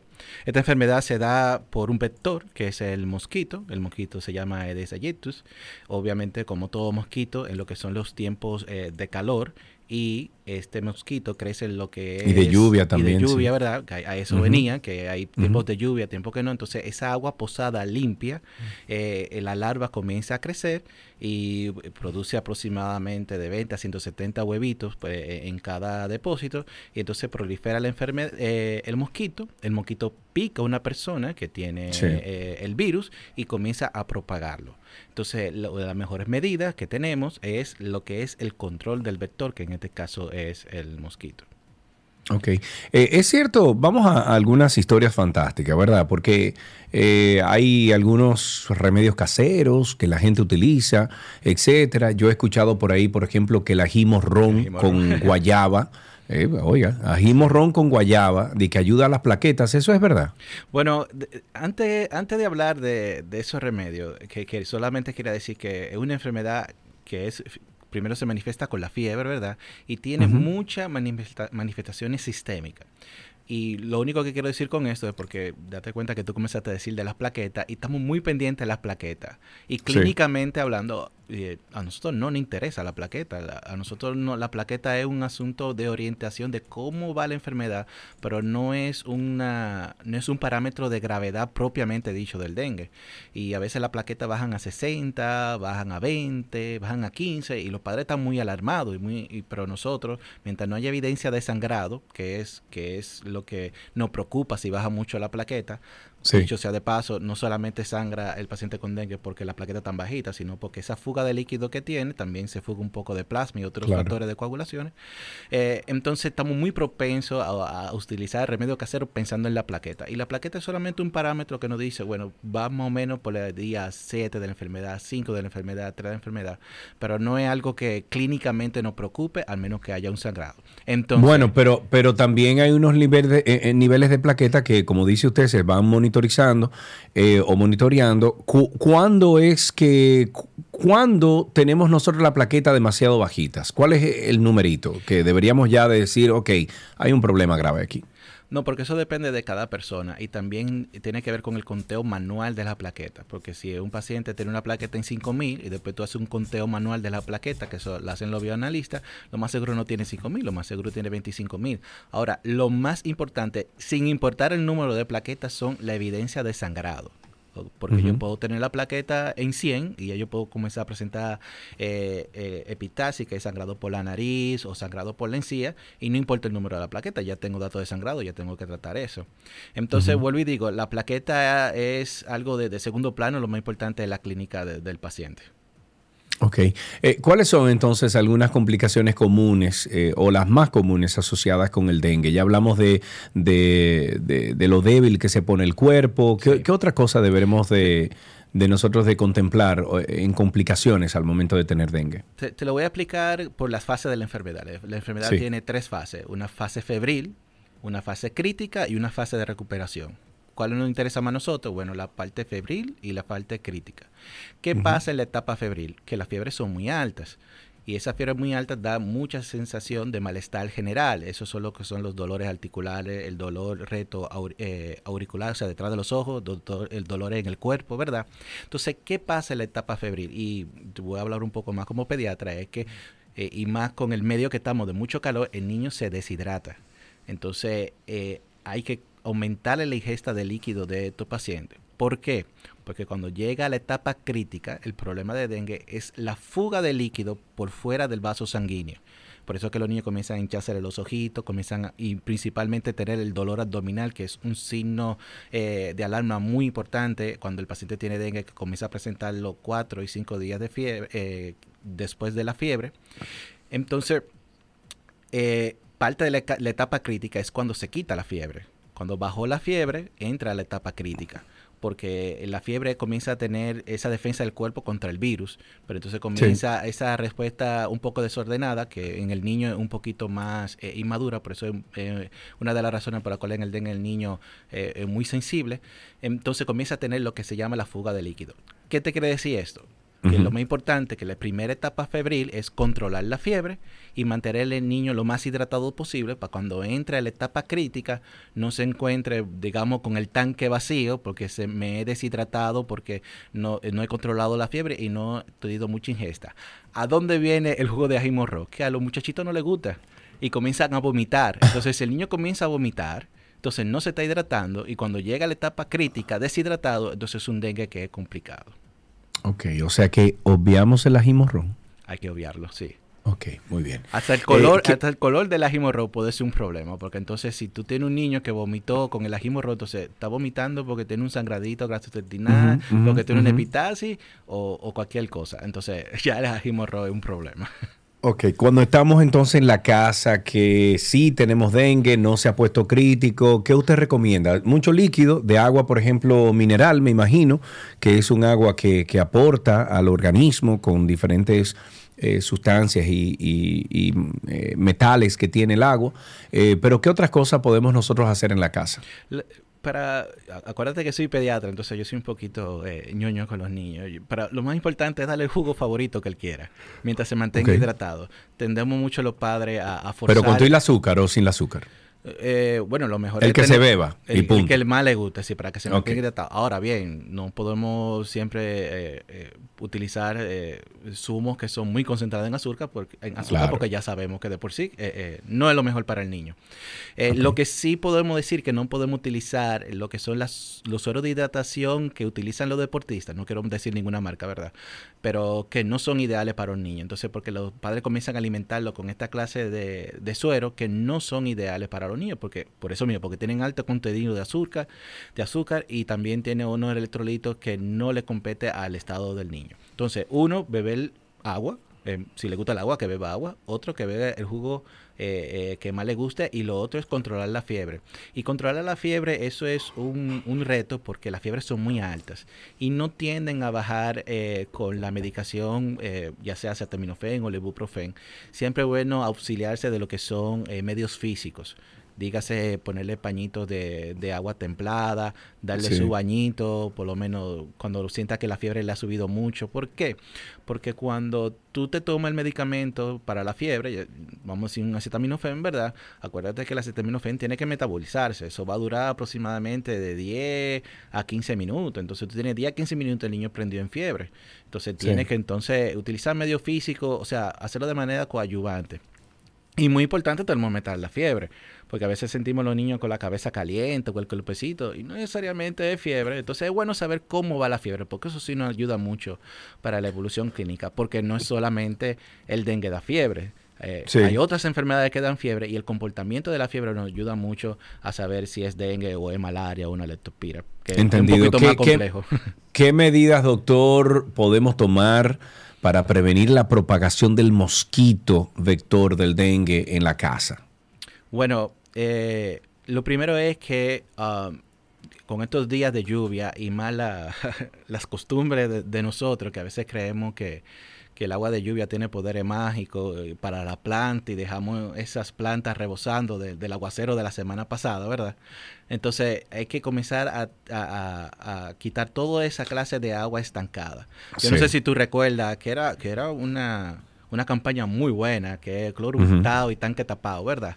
Sí, sí, sí, sí, Entonces sí. debemos volver a retomar porque sabemos que en muchas localidades, y es por eso que y ahora mismo vamos a ver un aumento de lo que es San Cristóbal y lo que es el sur, porque son lugares que, que el agua no es muy asequible, entonces la- las personas tienden a almacenar el agua.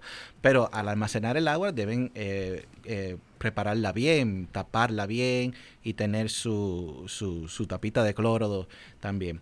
Otra cosa es, y, y estábamos hablando aquí en cabina con, con, con tu productora, que bueno, que si tú vives al lado de un albergue, si tú vives al lado de un parque, aunque no sea lo más estético, pero usa el mosquitero, porque por lo menos Claro. en este tiempo que estamos en epidemia, es bueno usar el mosquitero.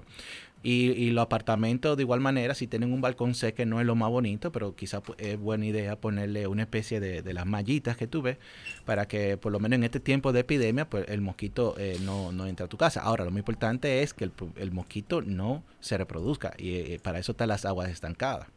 Sí, así es. Eh, eh, bueno, entonces, eh, ¿qué, papel juega la detección, temprana en la gestión efectiva del dengue? O sea, ¿cuándo nosotros nos damos cuenta o cuándo deberíamos nosotros eh, ir incluso a emergencia o llamar a un doctor de nosotros sentir ciertos síntomas? Una muy buena pregunta, porque tendemos, te- y estoy hablando como especialista en emergencia, siempre tendemos a ir a la emergencia cuando, cuando hay fiebre, ¿verdad? Y las primeras 24 48 horas de, la, de cualquier enfermedad, pero de la fiebre, eh, cualquier laboratorio no va a dar muchos datos. Entonces, cuando tú comienzas a tener un proceso febril, por ejemplo, en el día de hoy, vamos a ver si ahora mismo, eh, en la tardecita, tengo fiebre, tengo que controlar la fiebre, mantener mi paciente hidratado, controlar la fiebre con medios físicos, así también y al día siguiente usted debe ir a una consulta con su médico. Si va a una sala de emergencia, puede que esté perdiendo el tiempo porque las Sí. limitaciones que vamos, que vamos a tener en la sala de emergencia va a ser la misma que vamos a hacer en la casa, que eh, vamos a controlar Claro. la fiebre y dentro de 48 horas había que tomarle un hemograma. Entonces eso es lo primero, o sea, si comenzamos a hacer fiebre y más que estamos, eh, a, a pesar que no se ha clasificado por el ministerio, pero podemos decir que estamos en epidemia, eh, Sí. entonces hago fiebre hoy, controlo mi fiebre y al otro día tengo que ir a mi, a mi médico de cabecera para que él eh, indique las analíticas en un momento oportuno y que se oriente sobre los signos de alarma para entonces ir a, a una sala de emergencia para internarse. Ok, muy bien, doctor. Yo creo que hemos eh, hablado extensamente de los eh, de, las acciones que debemos tomar al momento de, de detectar dengue en algún familiar, en un hijo, en nosotros mismos. Doctor, eh, ¿usted tiene algún, eh, no sé, teléfono de consulta o tiene usted algún Instagram que podamos eh, darle a nuestros amigos oyentes? Eh, yo trabajo en, en áreas críticas, emergencia, eh, pero siempre estoy a la orden de lo que es en el Hospital Robert Ricabral y en la Plaza de la Salud. Eh, mi. Instagram es arroba doctor César Montacuriel. Eh, estoy a la orden, me pueden hacer cualquier pregunta. Si no respondo, lo más seguro estoy durmiendo, pero le contesto luegamente, así que no se Dicho, desespere. dichoso que usted puede dormir, doctor. Muchísimas gracias por su tiempo. Estuvimos conversando sobre el dengue con el doctor César Mota, quien es pediatra emergenciólogo del Robert Rick Cabral. Hasta aquí, medicina.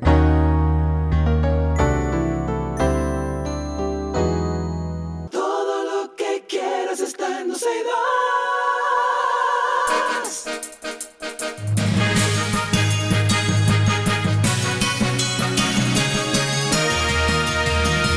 Vámonos con algunas noticias actualizadas. El trabajo va a disminuir en el Congreso Nacional, pero los salarios y demás beneficios continúan igual.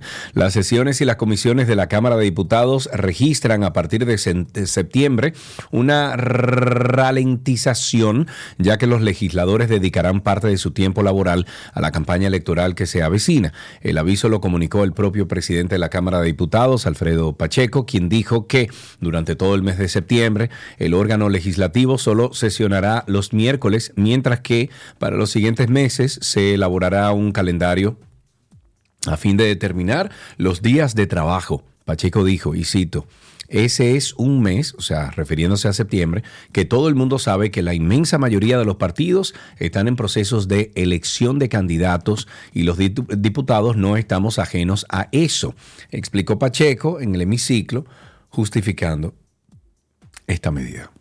Qué bien.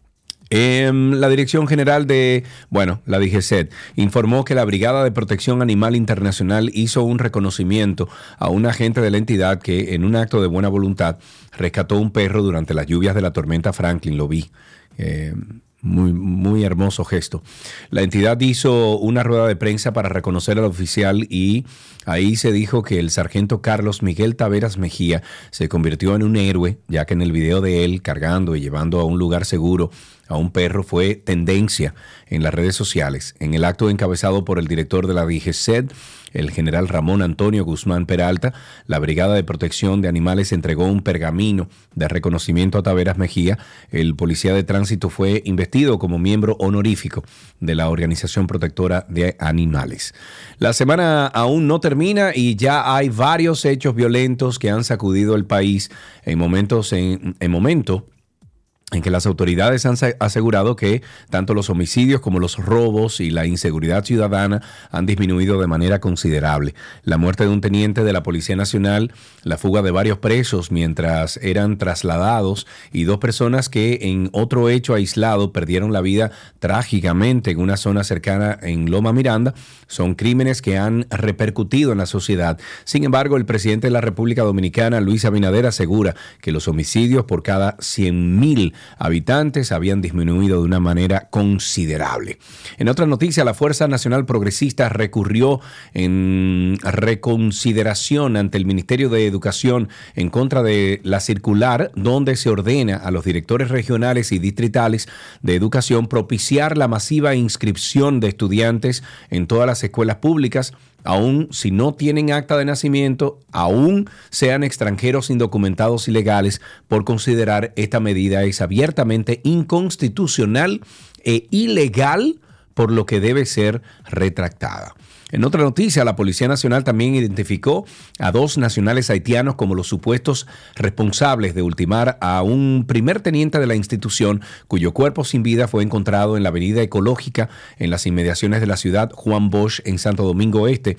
De acuerdo con Diego Pesqueira, encargado de comunicaciones de la Policía Nacional, Adrickson de Pestre Sene Anderson, de 33 años, y Tommy Tulis de Sarme, de 43 años, son acusados por haberle quitado la vida al oficial eh, José Joaquín Encarnación Montero, de 42 años. En otro tema, eh, miembros de la del Ministerio Público, la Procuraduría Especializada de Perse- Persecución, PEPCA, Policía Nacional, la Dirección Nacional de Control de Drogas, entre otros organismos, realizaron allanamientos este jueves en el sector Hoyo de Bartola, en Santiago, y detuvieron a tres personas. Según testigos, los agentes están tras la pista de colaboradores de la red de Joel Ambiores Pimentel García, alias La Jota, además de que en el lugar proliferan puntos de ventas eh, de estupefacientes. El economista Ivanhoe NG Cortiñas dijo este jueves que no se corresponde con lo correcto la reciente declaración del presidente de la República en el sentido de que su gobierno necesita de un ajuste fiscal para aumentar los ingresos públicos, supuestamente para cubrir el gasto en el sector salud. El economista dijo que en realidad lo que el gobierno de Luis Abinader quiere es aumentar los ingresos fiscales para cubrir el servicio de la deuda pública que cada vez es mayor en la economía dominicana a causa del incremento consistente de la política de deuda pública, ya que según él, la presente administración del gobierno del PRM ha aumentado la deuda del sector público no financiero en más de 15 mil millones de dólares en tres años, lo que hace que el pago de los intereses y el capital sea cada vez mayor en la economía. Con esto finalizamos estas noticias actualizadas aquí en 12 y 2.